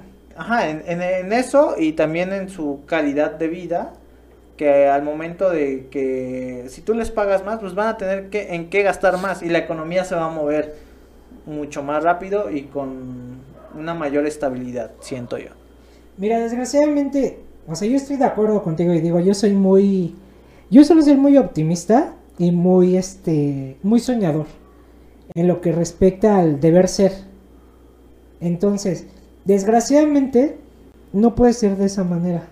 Ok, en el deber ser, en el deber hacer ya es otra onda. Ajá, o sea, el deber ser es como yo me imagino que deberían de ser las cosas desde mi punto de vista. Ahora, ese es mi punto de vista además y el tuyo también. Pero ¿qué pasa en las otras?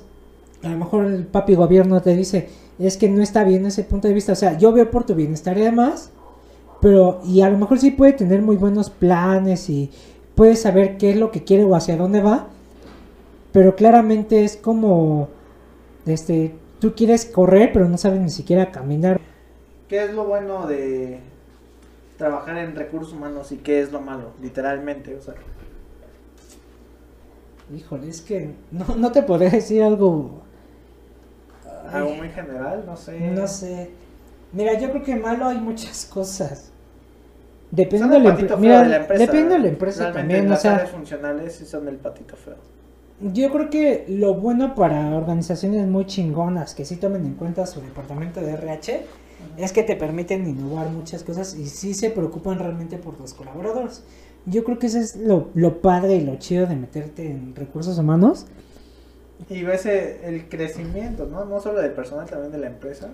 Y que dices, no mames. Sí, o sea, yo creo que es, eh, o sea, somos intermediarios, sí, pero también pues tú brindas oportunidades a personas que realmente crees que tengan la capacidad. O sea, yo a lo mejor tú dices, no mames, tú, tú fantaseas mucho, porque me pasa mucho con mi equipo de trabajo, yo soy muy idealista y muy soñador con ellos. Porque yo lo, lo Y que... se quedan así de, ¿qué pedo, no? O sea, hasta cierto punto sí lo he notado así como que sí me siguen en el apedo en el que yo voy. Pero otras veces es como de, güey, no mames, qué chocho te fumaste. O sea, yo soy así porque precisamente todo nace de un sueño. Y es, es algo que a mí lo que me gusta de mi trabajo. Y aparte de la empresa de, en la que yo estoy, es que o sea, es una empresa que está en pañales en muchos procesos.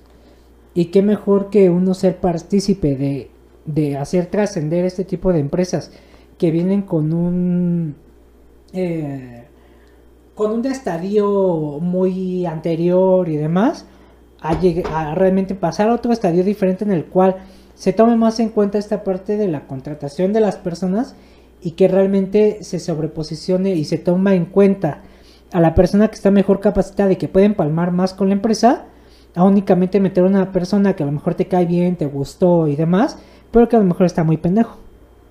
Entonces yo creo que de ahí recabe realmente qué tipo de profesionista también eres, independientemente en cualquier ramo en el que tú seas este profesionista y demás, yo creo que ahí radica todo eso también. Muy de acuerdo, muy de acuerdo. Y pues agradezco que hayas venido, amigo, a este podcast Departamento 21. Nada más, también, güey, yo, yo sé, yo te conozco desde hace un buen rato, ya desde la prepa, cabrón. No mames, ya llevamos un buen rato, ¿no? Y Sí. cómo olvidar esa, esa parte de ir a 10 jugar, güey, no mames, con... A casa de Diego siempre era, güey, literalmente, cómo Ah, sí. combinar, o sea, al menos en nuestro grupo de prepa, güey, sí fue como la parte de combinar el estudio, los videojuegos, güey. El deporte también, en el deporte te has desempeñado como en la parte del voleibol, ¿no? De hecho, te has ido a, a competir a, a nivel nacional. Pues no tanto a nivel nacional, pero sí me tocó viajar a diferentes estados, nada más así a, a torneos que había y demás. Sí, mira, hay mucho nivel. A nivel nacional hay mucho nivel. No te puedo decir- ¿Tú a quién representabas? Ya fue Zaragoza. Ok. No te ¿Y puedo decir, no mames, yo, soy- yo era de promo, o sea, la, realmente no. Yo te puedo decir que yo estaba en la media. Y hay cabrones que cuando vas saliendo y vas conociendo y demás, tú dices, cabrón, o sea, es- son personas que realmente tienen otra mentalidad, porque realmente se dedican precisamente a jugar casi todo el tiempo y aparte obviamente estudian, ¿no? Pero son personas becadas que sí se dedican mucho tiempo Sí, al desarrollo de ese tipo de habilidades les- también. les agrada bastante, ¿no? Yo, por ejemplo, lo intenté con el voleibol. O sea, he intentado como un chingo de cosas para ver si realmente me gusta o no. Eh, en secundaria lo intenté con un amigo que se llama Marco. Saludo, Marco. Y su mamá es entrenadora o... Sí, era entrenadora, creo. No recuerdo bien qué era, pero era- se dedicaba a la educación física. Entonces nos llevó a entrenar con las chicas de Prepa 6, que era el equipo femenil de que representaba Prepa 6. Y madres, tenían un entrenamiento cabrón, güey. O sea, ellos sí tenían como, yo creo que unos entre 17 y 18 años. Y nosotros acá, pues literalmente, la secu, eh, a mediados de la secu, teníamos como unos 14 años. Y no mames, luego entrenaban hasta con balones de básquet, güey, así pegándoles y en plena lluvia y no mames, cuando empezó la parte de la lluvia y que tenía que ir a entrenar y con un chingo de frío, ahí fue cuando dije, Hmm. no, no es lo mío. Pero sí aprendí como un poquito de técnicas, ¿cómo, cómo se le llama? Voleo. A, a esta parte, el voleo, por ejemplo. Mm. Y más o menos a pegarle también. Es un chingo de fuerza, una técnica increíble. Y yo sentía bonito jugar, pero la parte del entrenamiento, güey, como sí se sufre bien, cabrón. O bueno, yo, lo- yo lo sentía así. No era como lo que me apasionaba, sí me gustaba jugar. Pero nunca le vi así como una pasión o algo así que me gustara en extremo para poder continuar. Él sí continuó. De hecho, después eh, uno de sus objetivos fue estudiar en Prepa 6. Se quedó en Prepa 6 y ya también representó a Prepa 6 y se fue a competir también a nivel nacional. No mames, yo- o sea, ustedes que sí lo lograron, güey, qué chingón. Sí, Yo, yo la neta, pues sí, me quedé en el camino en la parte del voleibol. sí. Y fíjate, es un deporte que es muy padre, la verdad. O sea, es muy explosivo en momentos. Nada que ver obviamente con el fútbol o el básquetbol. Yo creo que cada deporte tiene su, su grado de complejidad y, y otras cosas. Sin embargo, creo que sobre, sobre todo el voleibol está como muy... eh, antes se prestaba mucho a burlas o a críticas de que nada más las mujeres podían Sí. jugar voleibol, ¿no? Y entonces es como de... Bueno, güey, pues son tus cosas, ¿no? Al final de cuentas, pues a mí me gusta y demás, pues es tu pedo. Pero tú piensas eso. Ajá, sí, sí, o sea, sin meterte como en rollos y demás. Y digo, no es que en algún momento a mí me haya tocado, pero sí son comentarios que llegas como de momento a escuchar. Y tú dices, no mames, ¿para qué me enfrasco en ese tipo de conversaciones cuando realmente ni, ni tiempo hay? Claro. Pero sí, es como cualquier otro deporte. Yo creo que eh, fue de las partes más padres que me tocó vivir en la universidad, del deporte. Me ayudó, me ayudó sobre todo mucho a, a enfocar toda esta energía, a todas mis emociones y demás, en algo que realmente me gustaba, que es el voleibol. Y claramente te ayuda mucho a, a, a socializar también con otras personas. También no te miento, los torneos pues obviamente sí ibas a jugar, pero más que a jugar ibas a conocer, a echar desmadre y todo eso. Pero sí, eso son partes muy, muy padres que te dejan muchas experiencias también. Conoces a gente muy interesante cuando estás hacia afuera, ves, te empapas de todo, de, de diferentes este, contextos, porque no es lo mismo pues jugar únicamente aquí a lo mejor con los de tu zona, los de tu región. A lo mejor entre las FES, pues sí, ¿por qué? Por que son de la UNAM también, este, existe este, se, se llamaban interfes, ahorita ya son interfacultades, que ya se meten ahora sí todos. a nivel este de región el conde que es este por regiones diferentes escuelas ¿Y dependiendo de la región a competir con mismas universidades o bueno, eran universidades o eran prepas o no contra universidades siempre fue del mismo rango? Sí, hay una. Es un torneo que te da el pase para la Universidad Nacional, que se llama Conde. En este, pues obviamente es- te meten con universidades de tu misma región. En este caso, como la FE Zaragoza es la única que se encuentra en el Distrito Federal, bueno, en la Ciudad de México, nos tocaban siempre con, con universidades pues bastante fuertes. La ITAM, el TEC de Monterrey, TEC de Santa Fe, VM. Entonces todos estos güeyes están becados y tienen una manera de juego muy, muy distinta a la que nosotros teníamos y demás. Y digo, sin menospreciar el trabajo y el empeño que nosotros hacíamos, pero pues si no es lo mismo, es a lo mejor entrenar en otras condiciones, en contra, por ejemplo, el aire, el sol, que igual a veces no había como mucho compromiso por parte de los mismos jugadores, a cabrones cuyo este eh, gimnasio estaba en el cuarto piso de un pinche edificio ahí en el TEC que tiene todas las comunidades, no te pegaba el aire, no te pega el sol, O sea, tú juegas en más, duela, en duela. eh, concéntrate en jugar, qué condiciones le pones y da- dale, ¿no? Sí, o sea, Pero ¿no crees que esto les haya ayudado a ustedes? O, o, bueno, sí les bajó el ánimo al momento de entrenar, decir, no mames, hay un chingo de calor, güey, así no quiero entrenar. no, mira, ¿O es que tú lo momento? disfrutas mucho, nada más sabes qué es lo que pasa, que como es un deporte de equipo, obviamente la, la parte anímica de una persona les pega a los demás. Entonces, ¿qué es lo que pasaba? Individualmente jugábamos muy bien. O sea, dentro de la media, por así decirlo. Pero al momento de que ya eran partidos como de este tipo, de esta índole, siempre pasaba algo que hacía que nos cayéramos todos, todos. De esas veces en la cual tú sabes qué hacer, pero como que te bajoneabas. Entonces ahí te dabas cuenta de que sea mucha falta el trabajo en equipo ahí adentro. De no dejar que tu compañero se bajonera así de cabrón. Y eso es algo que pasaba mucho en interfacultades y demás. Como que la mentalidad y el empuje no iba tan enfocado a ganar, sino a no, a no perder tan feo. Ah.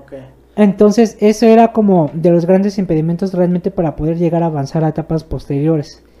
La única vez que nosotros estuvimos así cerca de pasar a segunda ronda fue cuando fuimos a la ITAM, que nos fuimos, le ganamos al TEC, perdimos contra la ITAM cinco, en 5 sets, y ganándole a la ITAM, porque teníamos el chance de ganarle, nos bajoneamos en los últimos sets y valió madre. Y si le hubiéramos ganado, este, hubiéramos podido dejar a lo mejor pasar el partido contra el VM y ya pasábamos, pero pues desgraciadamente las cosas no se dieron como uno pensaba. Terminamos perdiendo en esa ronda y pues valió madre todo. Entonces, digo, mira no existe, no todo pasa también por una razón.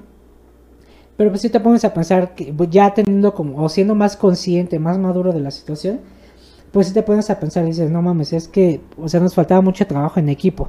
Trabajo en equipo en la cancha, porque fuera de la cancha, o sea, todos iban a entrenar. Y digo, no es por balconear a mis compañeros de ahí del boli, pero muchos de ellos terminando de entrenar se iban a chelear, y siendo lunes o martes. Pero por ejemplo, en mi caso, que sí, este, que yo estaba como también muy metido en mis clases y demás, pues yo no podía hacer eso, yo no me daba a pie a hacer este, ese tipo no, de y cosas. aparte recuerdo que cuando luego íbamos a salir, un viernes o un sábado que te decíamos, nos decías luego, no, porque tengo mañana partido, tengo que entrenar, y yo así de, ok, sí te lo está tomando muy en serio. Sí, mira, es que es un compromiso, o sea, yo creo que en cualquier etapa de tu vida debes de tener ya compromisos serios. En este caso, en un principio siempre, desde que estamos chiquitos, nos hacen que nos comprometamos hasta con la escuela en este caso, pues la elección fue el deporte. Y si dejas ir muchas cosas, no te digo, no mames, yo me la pasaba entrenando todo el día. Que en mis primeros años de universidad sí fue así, aprovechando que yo, o sea, desgraciadamente que yo iba en la tarde, pues los entrenamientos eran en la tarde, pero abrieron un grupo en la mañana, entonces yo me la pasaba de 11 a 7 entrenando diario. Entonces sí es, eh, digo, sí me la pasaba mucho y demás, pero también no es descuidar una parte por otra. Y es cuando tú tienes que aprender a partir tu tiempo también para no descuidar de una cosa ni la otra y demás. A pesar de que yo tengo compañeros que dejaban perder materias y se volvían irregulares por seguir jugando. Entonces es como de verga, güey. O sea, la neta no va por ahí el pedo. Digo, yo sí quiero salir en mis cuatro años y porque, o sea, yo, o sea, yo soy, yo estoy seguro de que este eso no voy a vivir. Digo, fue una parte muy chida de mi vida me la pasé chingón también, salíamos mucho a jugar y toda esa onda, me la pasaba muy bien, pero también yo soy consciente de que yo no iba a vivir de eso. Y ellos yo creo que a lo mejor en ese punto no lo veían como tan claro, pero pues sí con, tengo compañeras que dejaban dos, tres materias, se volvían irregulares, pero seguían jugando y demás. Y el coach en vez de, de animarte a que acabaras en tus cuatro años, o dependiendo de la carrera en la que estuvieras, pues es como, no, pues deja pasar una o dos materias, es como de, güey, o sea, pues no mames, no. Pésimos consejos, ¿no? Sí, o sea, yo creo que por ahí no va el pedo. Yo, también es una parte que a mí no me gustó también ya tanto de ella. Ok, ya la parte del entrenador pues tampoco tenía como sus mejores tácticas. Sí, o sea, el entrenador era muy bueno, muy bueno, fue preseleccionado nacional en sus tiempos. Pero sí, yo creo que la, la actitud, la, la, actitud que él tomó hacia como con ese tipo de cosas no, en lo personal a mí no me agradaba tanto. Entonces... velaba por sus intereses. Sí, o sea, llegaba, llegabas a un punto en el cual te, casi casi te hacía poner una balanza la escuela o el deporte. Y es como de, pues, güey, o sea, perdóname, pero yo no voy a vivir de esto. Sí, yo supongo que tú eres como de los que dices sí, güey, pero pues, obviamente no. No, o sea, yo creo sí le decías tal cual, la neta, ¿no? No, mira, yo fui muy claro siempre. Yo, yo creo que tú me conoces, yo sí digo... Yo creo que también por eso mucha gente se ofende cuando uno le habla las cosas directo. Híjole, y es que ahorita, eh, sobre todo en la actualidad, ya cualquier cosa que digas puede ser malinterpretada y te da pautas a que mucha gente se puede ofender cuando ni siquiera el pedo va contigo. Pero sí, este, cuando una cosa no me gusta o no estoy de acuerdo, o se lo digo o simplemente pues me hago un lado y no pierdo mi tiempo también ahí. Sí, no, no, no te enganchas. Sí, sobre todo porque mira, hay algo muy valioso en la vida que jamás nada nos lo va a regresar, que es el tiempo independientemente de que sea el tiempo hacia lo que tú haces, algo que te gusta, salir con una persona y demás, estás haciendo una inversión tú con eso. Y en este caso es tiempo lo que tú estás invirtiendo y sabemos que la vida se nos pasa así de chingadas. Y sí nos van a quedar recuerdos y demás. pero pues hasta ahí. pero pues hasta ahí. exactamente. Y los recuerdos nos llevamos. Entonces hay mucha gente que como que le vale madre eso, ¿no? Ya hasta que después de tantos años le, le cae el 20 pero es como digo, o sea, tú también sé un poquito empático y piensa en, esa, en ese punto. O sea, yo ya te invertí tiempo aquí jugando, pero pues también tú ten en cuenta de que ese tiempo que yo invertí a lo mejor yo perdí clases, porque es la verdad. Yo de puro chorrazo pasé mi primer año porque me la pasaba entrenando todo el día. Pero ya después te cae el 20 y dices, oye, güey, pues no mames. O sea, ya ponte las pilas, cabrón. O sea, si quieres seguir jugando, mejor cámbiate de turno, las tardes te vas a jugar. ¿Qué fue lo que hiciste? Ajá, sí. Pero sí es como de, tú sabes el tiempo que invertiste, en tanto en tu materia y demás, pero también tú tienes que empezar a ver por ti. Porque si bien este, pues el apoyo de cualquier persona a nuestra edad son nuestros papás, pues no siempre vamos a estar dependiendo de ellos, ¿no? Sí, sí. Y aparte tú también ya te independizaste, ¿no? Ya, ya vives solo. No. ¿Todavía no? ¿O ya regresaste? No, pero ya quiero. no, yo creo que es un paso muy importante. Ahorita la pandemia nos pasó a chingar a todos y muchas cosas se quedaron pausadas. Entonces, muchos proyectos, muchos viajes. Uno de esos era mi, ya mi, de salirme de casa de mis papás, ahora sí, por fin, ya después de, de 25, bueno, ya 26 años todavía estando ahí. Pero no, yo creo que ahorita los tiempos, y digo, a lo mejor dirán las personas, ¿no? No mames, es que, ¿por qué no te avientas? O sea, pues sí, cabrón, pero a ver, aviéntate tú a vivir y pagar la pinche, pues no renta, pero sí a pagar este, la luz, servicios y demás, cabrón. A ver, quiero ver si es cierto. Entonces, no, o sea, yo creo que la pandemia vino a cambiar muchas cosas. Yo creo que nos cambió muchos planes, proyectos, como bien tú dices, a muchas personas. Nos hizo que cambiamos el ritmo de vida que traíamos también. Y también, o sea, y de manera personal, y yo a lo mejor no quiero generalizar tanto en eso, pero sí me, he dado cuenta de que muchas personas no soportaban vivir consigo mismas. Sí, ¿Por qué? Porque pasó porque no, realmente ellos estaban acostumbrados a interactuar con los demás, nunca tenían esa pues conversación consigo mismo. Ajá, exactamente, a lo mejor consigo mismo no estaban acostumbrados a estar tanto tiempo así como este diálogo interno con esa cabecita, o sea, tú ves y le llevas como que te dice tus verdades, te dice qué pedo contigo. Ajá, o sea, no, pues es que por ejemplo, yo tengo mi mejor amigo. Ese güey este es un, es un cabrón, el güey me cae muy bien. Pero ese güey sí era de cada rato de irse a pedos y todo eso. Y digo, yo en algún momento, pues tú me conoces, yo también era así. Pero pues ya te cae el 20 y dices, es que ya, o sea, yo ya no busco tanto el, e, eso, ese ritmo de vida.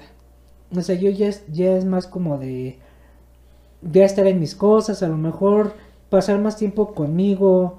O sea, yo creo que ya esta, esta parte de la pandemia vino a, a hacernos dando, a hacernos, bueno, que nos hiciéramos darnos cuenta de que hace falta conocernos mucho a nosotros mismos para poder estar también con otras personas, no únicamente a nivel sentimental, sino ya también hacia con tu familia, hacia con tus amigos y demás.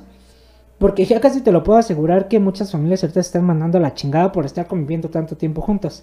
Sí, esa inteligencia emocional que de alguna manera todos debemos desarrollar. Sabemos que luego ni siquiera sabemos qué es, o sabemos diferenciar entre la inteligencia intrapersonal y la interpersonal que la suma de las dos pues da la, inteligencia emocional, ¿no?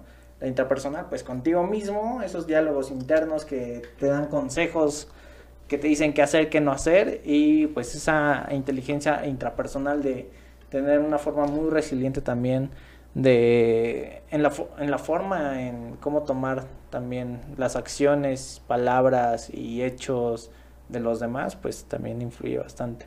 Sí. Y bueno, yo creo que también, yo, yo considero, y de hecho lo platiqué con, con un amigo muy querido, de que estábamos de acuerdo en que debemos aprender del error ajeno. No hay nada mejor que aprender del error ajeno, ya que optimizas tiempos, evitas caer en esos mismos errores y obviamente las mismas consecuencias, ¿no?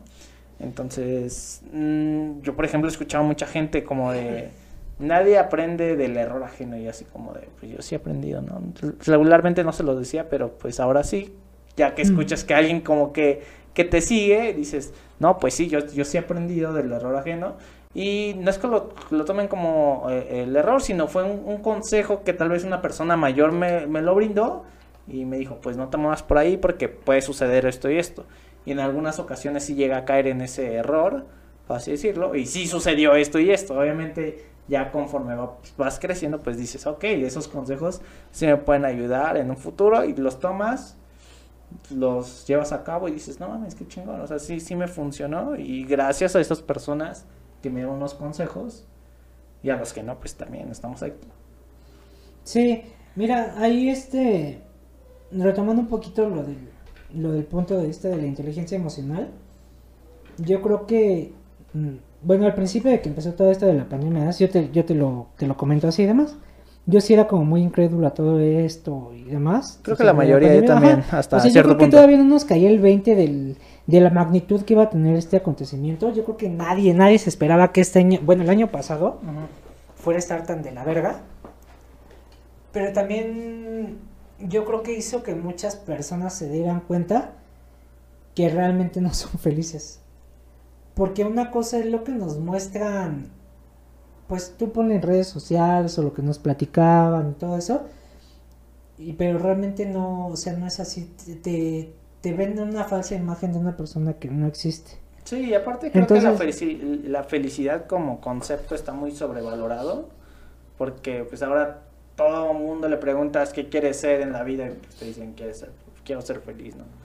Pero no te pueden decir por qué quieres ser feliz. No, y aparte hay, hay un libro muy, muy padre que leí yo, otra recomendación, este, a finales del año pasado, que se llama Cómo vivir una vida disruptivamente.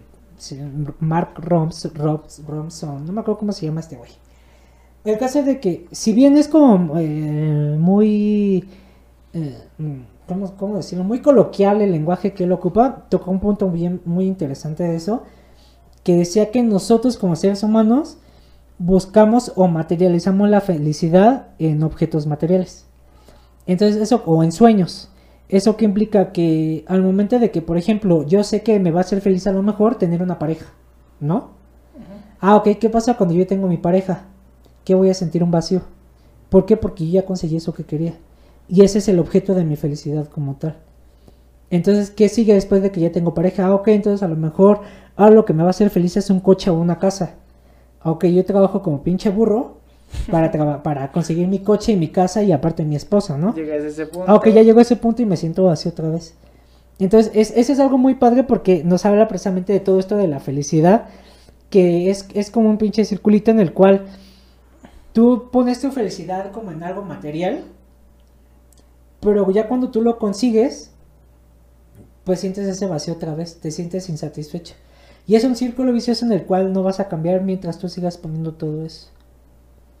Claro. Entonces está, muy está muy padre eso para, para personas que, que necesiten saber o encontrarle como un significado a todo eso o que necesiten como una voz que te diga no seas pendejo, date cuenta. Ajá, y date cuenta para qué quieres una novia, para qué quieres un coche, ¿no? O sea, darle un significado literal del por qué lo quieres y si realmente ese por qué está bien justificado para que obviamente pues ya al momento de que tú ya lo tengas pues digas no mames pues sí sí me está haciendo feliz o, me puedo alegrar de que tal vez me puedo mover mucho más rápido sí aparte eh, no sé o sea tengo una novia con la cual compartir mil momentos me apoya yo la apoyo o sea no y aparte y digo y digo no está mal no fijarte ese tipo de metas o sea Está, está bien, yo creo que cada quien... Pero luego está mal canalizado, ¿no? Pero yo creo que muchas personas pierden de vista que el camino hacia ese objetivo es lo que realmente vale la pena. O sea, todo el proceso que conlleva la realización de ese sueño, de eso que tienes, es lo que realmente se termina quedando en ti. Porque al final de cuentas yo puedo trabajar un chingo, me pueden pasar miles... Es lo que estaban platicando hace rato que se cortó la chingadera esta. De este... De todo lo que pasamos para llegar a este punto en el cual pues tú estás estudiando una maestría, tienes un trabajo que te paga bien. En mi caso yo tengo un trabajo que si bien no me apasiona del todo, pues sí me gusta. Lo hacemos, ¿no? Ajá, o, o, sea, hasta ¿por qué trabajas? Ajá, o de, por ejemplo, pues de Axel, de Axel, de Diego, que igual tienen sus trabajos y demás, que cómo empezamos y cómo estamos, digo, no terminando, pero sí cómo llegamos de un punto aquí de estudiantes a un punto ya de profesionistas, que ya tienes sueños, metas más más claras, más específicas. Y, o sea, y no hablamos a lo mejor tanto del futuro, sino de todo lo que pasamos al respecto de eso, y eso es lo que nos hace a nosotros sentirnos bien o felices. O sea, todo eso que pasamos como tal. No, está eh, en. No está en el objetivo propio, sino en el mero camino o el proceso que te lleva a conseguir todo eso.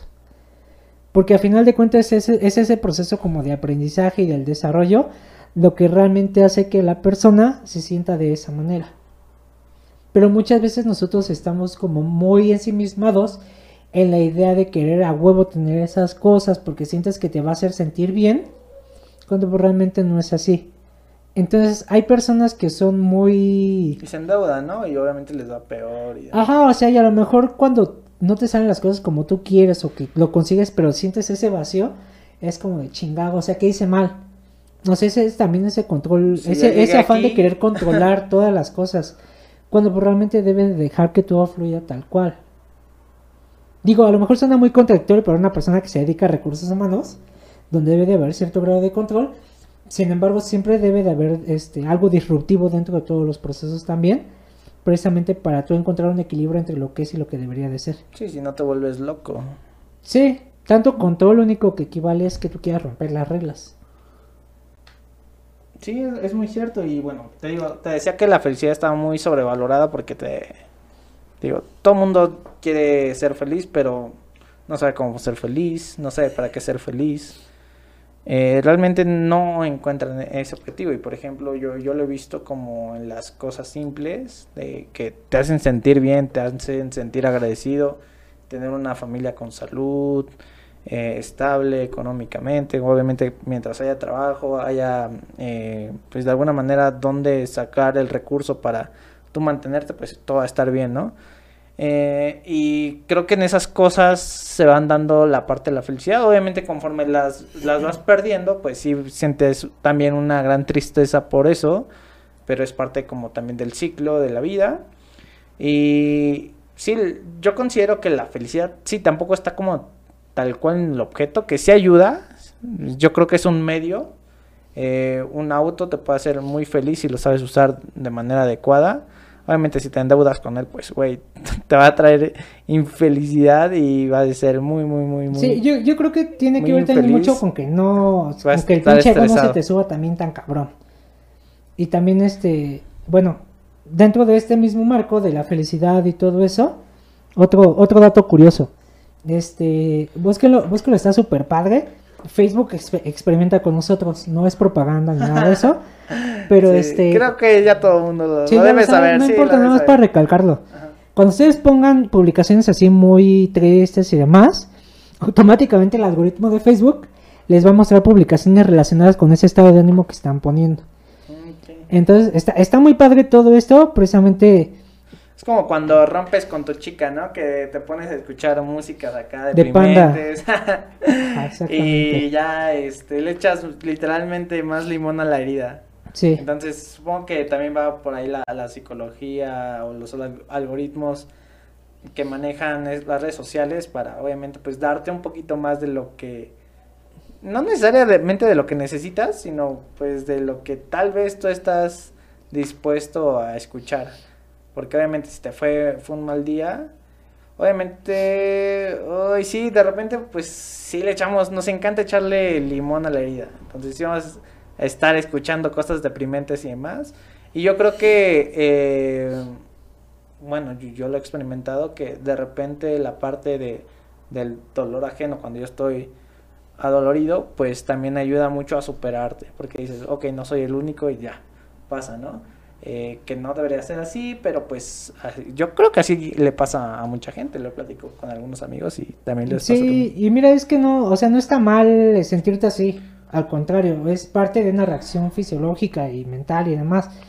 Y es que, regresando precisamente a esto y de lo de Facebook y, ¿cómo se llama? Y uniéndolo con esta parte de la tristeza, la felicidad y demás, o sea, yo creo que la parte, o sea, nosotros como, como psicólogos, o bueno, yo como psicólogo, nos enseñan en la escuela muchas, eh, muchas vertientes de la psicología, que la cognitiva, que la conductual cognitiva, que la sistémica, que aprendizaje social, que psicoanálisis y la chingada y demás. Y pues sí, mira, todo te sirve, todo, todo, todo. Que no sea como tal una ciencia como la física, que englobó todas sus leyes en una sola, o como la química, una ley general para ciertos fenómenos y demás, porque no quiero decir cosas que sean verdes, este, que me estoy falseando porque a lo mejor me pueden decir, no mames, ese pendejo no sabe, o sea, pues no sé todo, güey. Pero sí, este, yo creo que es muy, o sea, yo creo que tú puedes, o sea, somos personas de, de creencias, somos personas de estereotipos, de prejuicios. Automáticamente tú sabes con qué tipo de personas sí puedes entablar a lo mejor una amistad, una relación o yo qué sé y automáticamente tú sabes personas que tú dices, no mames, esa, persona no me cae bien. No la conoces y no te cae bien. Entonces todo esto tiene que ver en parte con conocerte a ti mismo como persona y saber qué es lo que quieres y qué no es lo que quieres. A lo mejor se llama ser selectivo, mamón, como tú quieras. pero también tiene que ver mucho con ese tipo de cómo te relacionas también con la, contigo mismo y con las demás personas, porque eso lo exteriorizas también. Mm, muy cierto.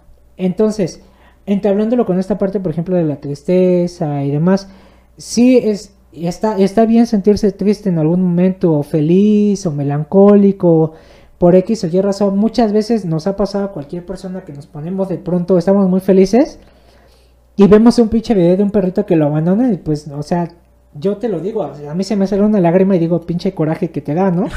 sí. Pero, o sea, pasa de un pinche estado de ánimo al otro. Y digo, está bien, digo, no, no está mal, al contrario. Somos humanos y todos tenemos que exteriorizar las cosas tal cual.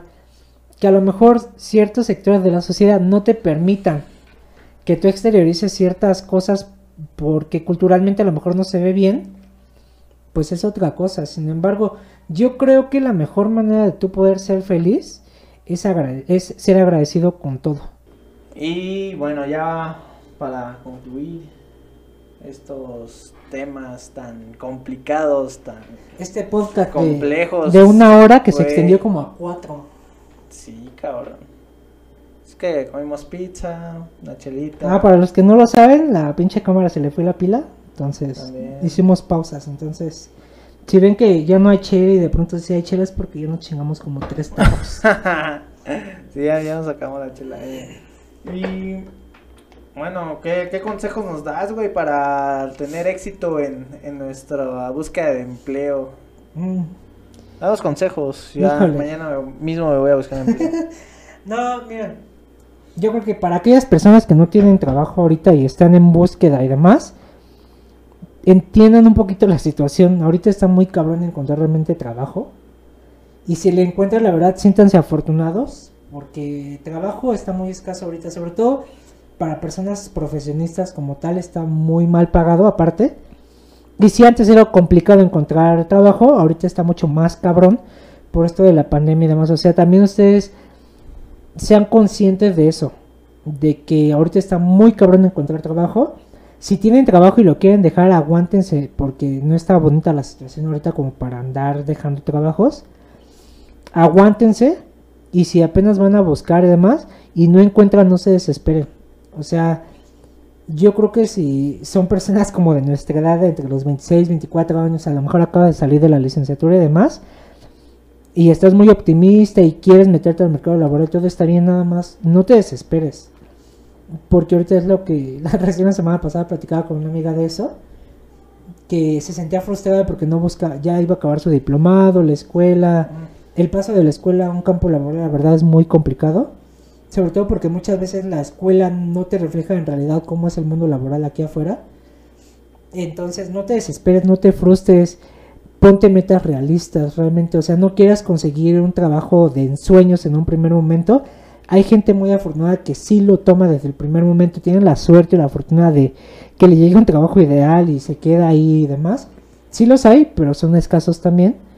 Pero simplemente ponte metas objetivas, o sea, tú también sé claro en cuanto a qué es lo que quieres y no te quieras comer al mundo en un día. O sea, todo esto... es un trabajo de todos los días. Es, poco a poco. O sea, no, no te quieras acabar el pastel de un tajo. Simplemente si quieres tener un mejor puesto, si quieres encontrar un mejor trabajo, trabaja e invierte en ti también para cualquier cosa, este, ya sea este, a nivel personal, de conocimientos, soft skills y demás no se trabaja mucho en ti, conócete, ve si realmente es lo que quieres también. Y obviamente ponte pequeñas metas o trata de fijarte tú ese objetivo a lo mejor en cierto plazo que tú consideres prudente, pero también ten en cuenta que puede haber diferentes circunstancias que te lleven a, a lo mejor a posponer, a lo mejor extender como tal esa meta. No te desesperes, o sea, no te frustres. Ahorita la, la, la, vida como lo conocemos va a, va a, cambiar mucho la perspectiva de vida, el contexto y demás, va a cambiar mucho a raíz de que todo esto vaya saliendo a flote y demás. Entonces, simplemente date tiempo, no te desesperes. Y lo que puedo decir es que si estás vivo, estás sano, si tienes un trabajo, tienes a toda tu familia, la mejor manera de poder sobreponerte a todo esto es que tú seas agradecido. Esa es la mejor, la mejor herramienta que yo les podría yo aconsejar para poder estar pues bien y realmente que le den tiempo a que todo esto se calme también para poder en, verdad este enfocarte a, a, la búsqueda o en este caso a encontrar un mejor trabajo también. Muy bien, muy, muy claro, muy conciso. Y bueno, ya agradezco de nuevo que hayas venido, Héctor. Estamos regularmente en comunicación, güey. Ya hace tiempo que lo habíamos planeado, apenas se dio como la oportunidad. Y sabes que eres bienvenido. Seguramente nos estaremos viendo en otro episodio más, más adelante. No en el próximo episodio. Relaciones en tiempos de COVID. Una vez se los voy adelantando. Spoiler, spoiler alert, así eh, literalmente. Literalmente, exactamente. Aquí ponle abajo, si lo subes a YouTube, ponle abajo ahí. spoiler alert, spoiler alert. Exactamente. Muy bien, pues muchas gracias amigo, nos estamos viendo, cuídense banda, pues ya, ojalá pronto hagamos de esta. Y pues la parte del trabajo sabemos que es una actividad primordial en todo ser humano, entonces pues tomémoslo de la mejor manera, preparémonos, eh, sabemos que entre más preparados y versátiles seamos en diferentes actividades, pues más oportunidad creo que podemos generar o abrir más puertas. Y si no, pues uno mismo emprender un poquito acerca de, de, los caminos de la economía o de la parte de los negocios. Sí, y sean disruptivos en todo lo que hagan, no, no se encajonen en una sola cosa, que no les dé miedo. No digan sí a todo ni no a todo, o sea, piensen bien las cosas. Quítense ese pinche miedo, sacúdanse el miedo y hagan lo que quieran. Si quieres ser cantante, sé cantante aunque cantes mal, cabrón. o sea, cualquier cosa, no, o sea, el miedo es lo que te paraliza, a todos nos paraliza, pero es normal. Simplemente aprendan a controlar ustedes esa miedo y van a ver las cosas extraordinarias que pueden llegar a ser también. Mm, sí, en teoría regularmente tenemos 70 primaveras para poder conseguir o lograr nuestros objetivos. Lo que queramos en esta vida, pues solo tenemos una y pues tú decides qué actividades realizar y qué no, porque no nos alcanza para todas, pero ánimo con eso, anda y cuídense mucho. Nos vemos en otro episodio. Gracias. Bye.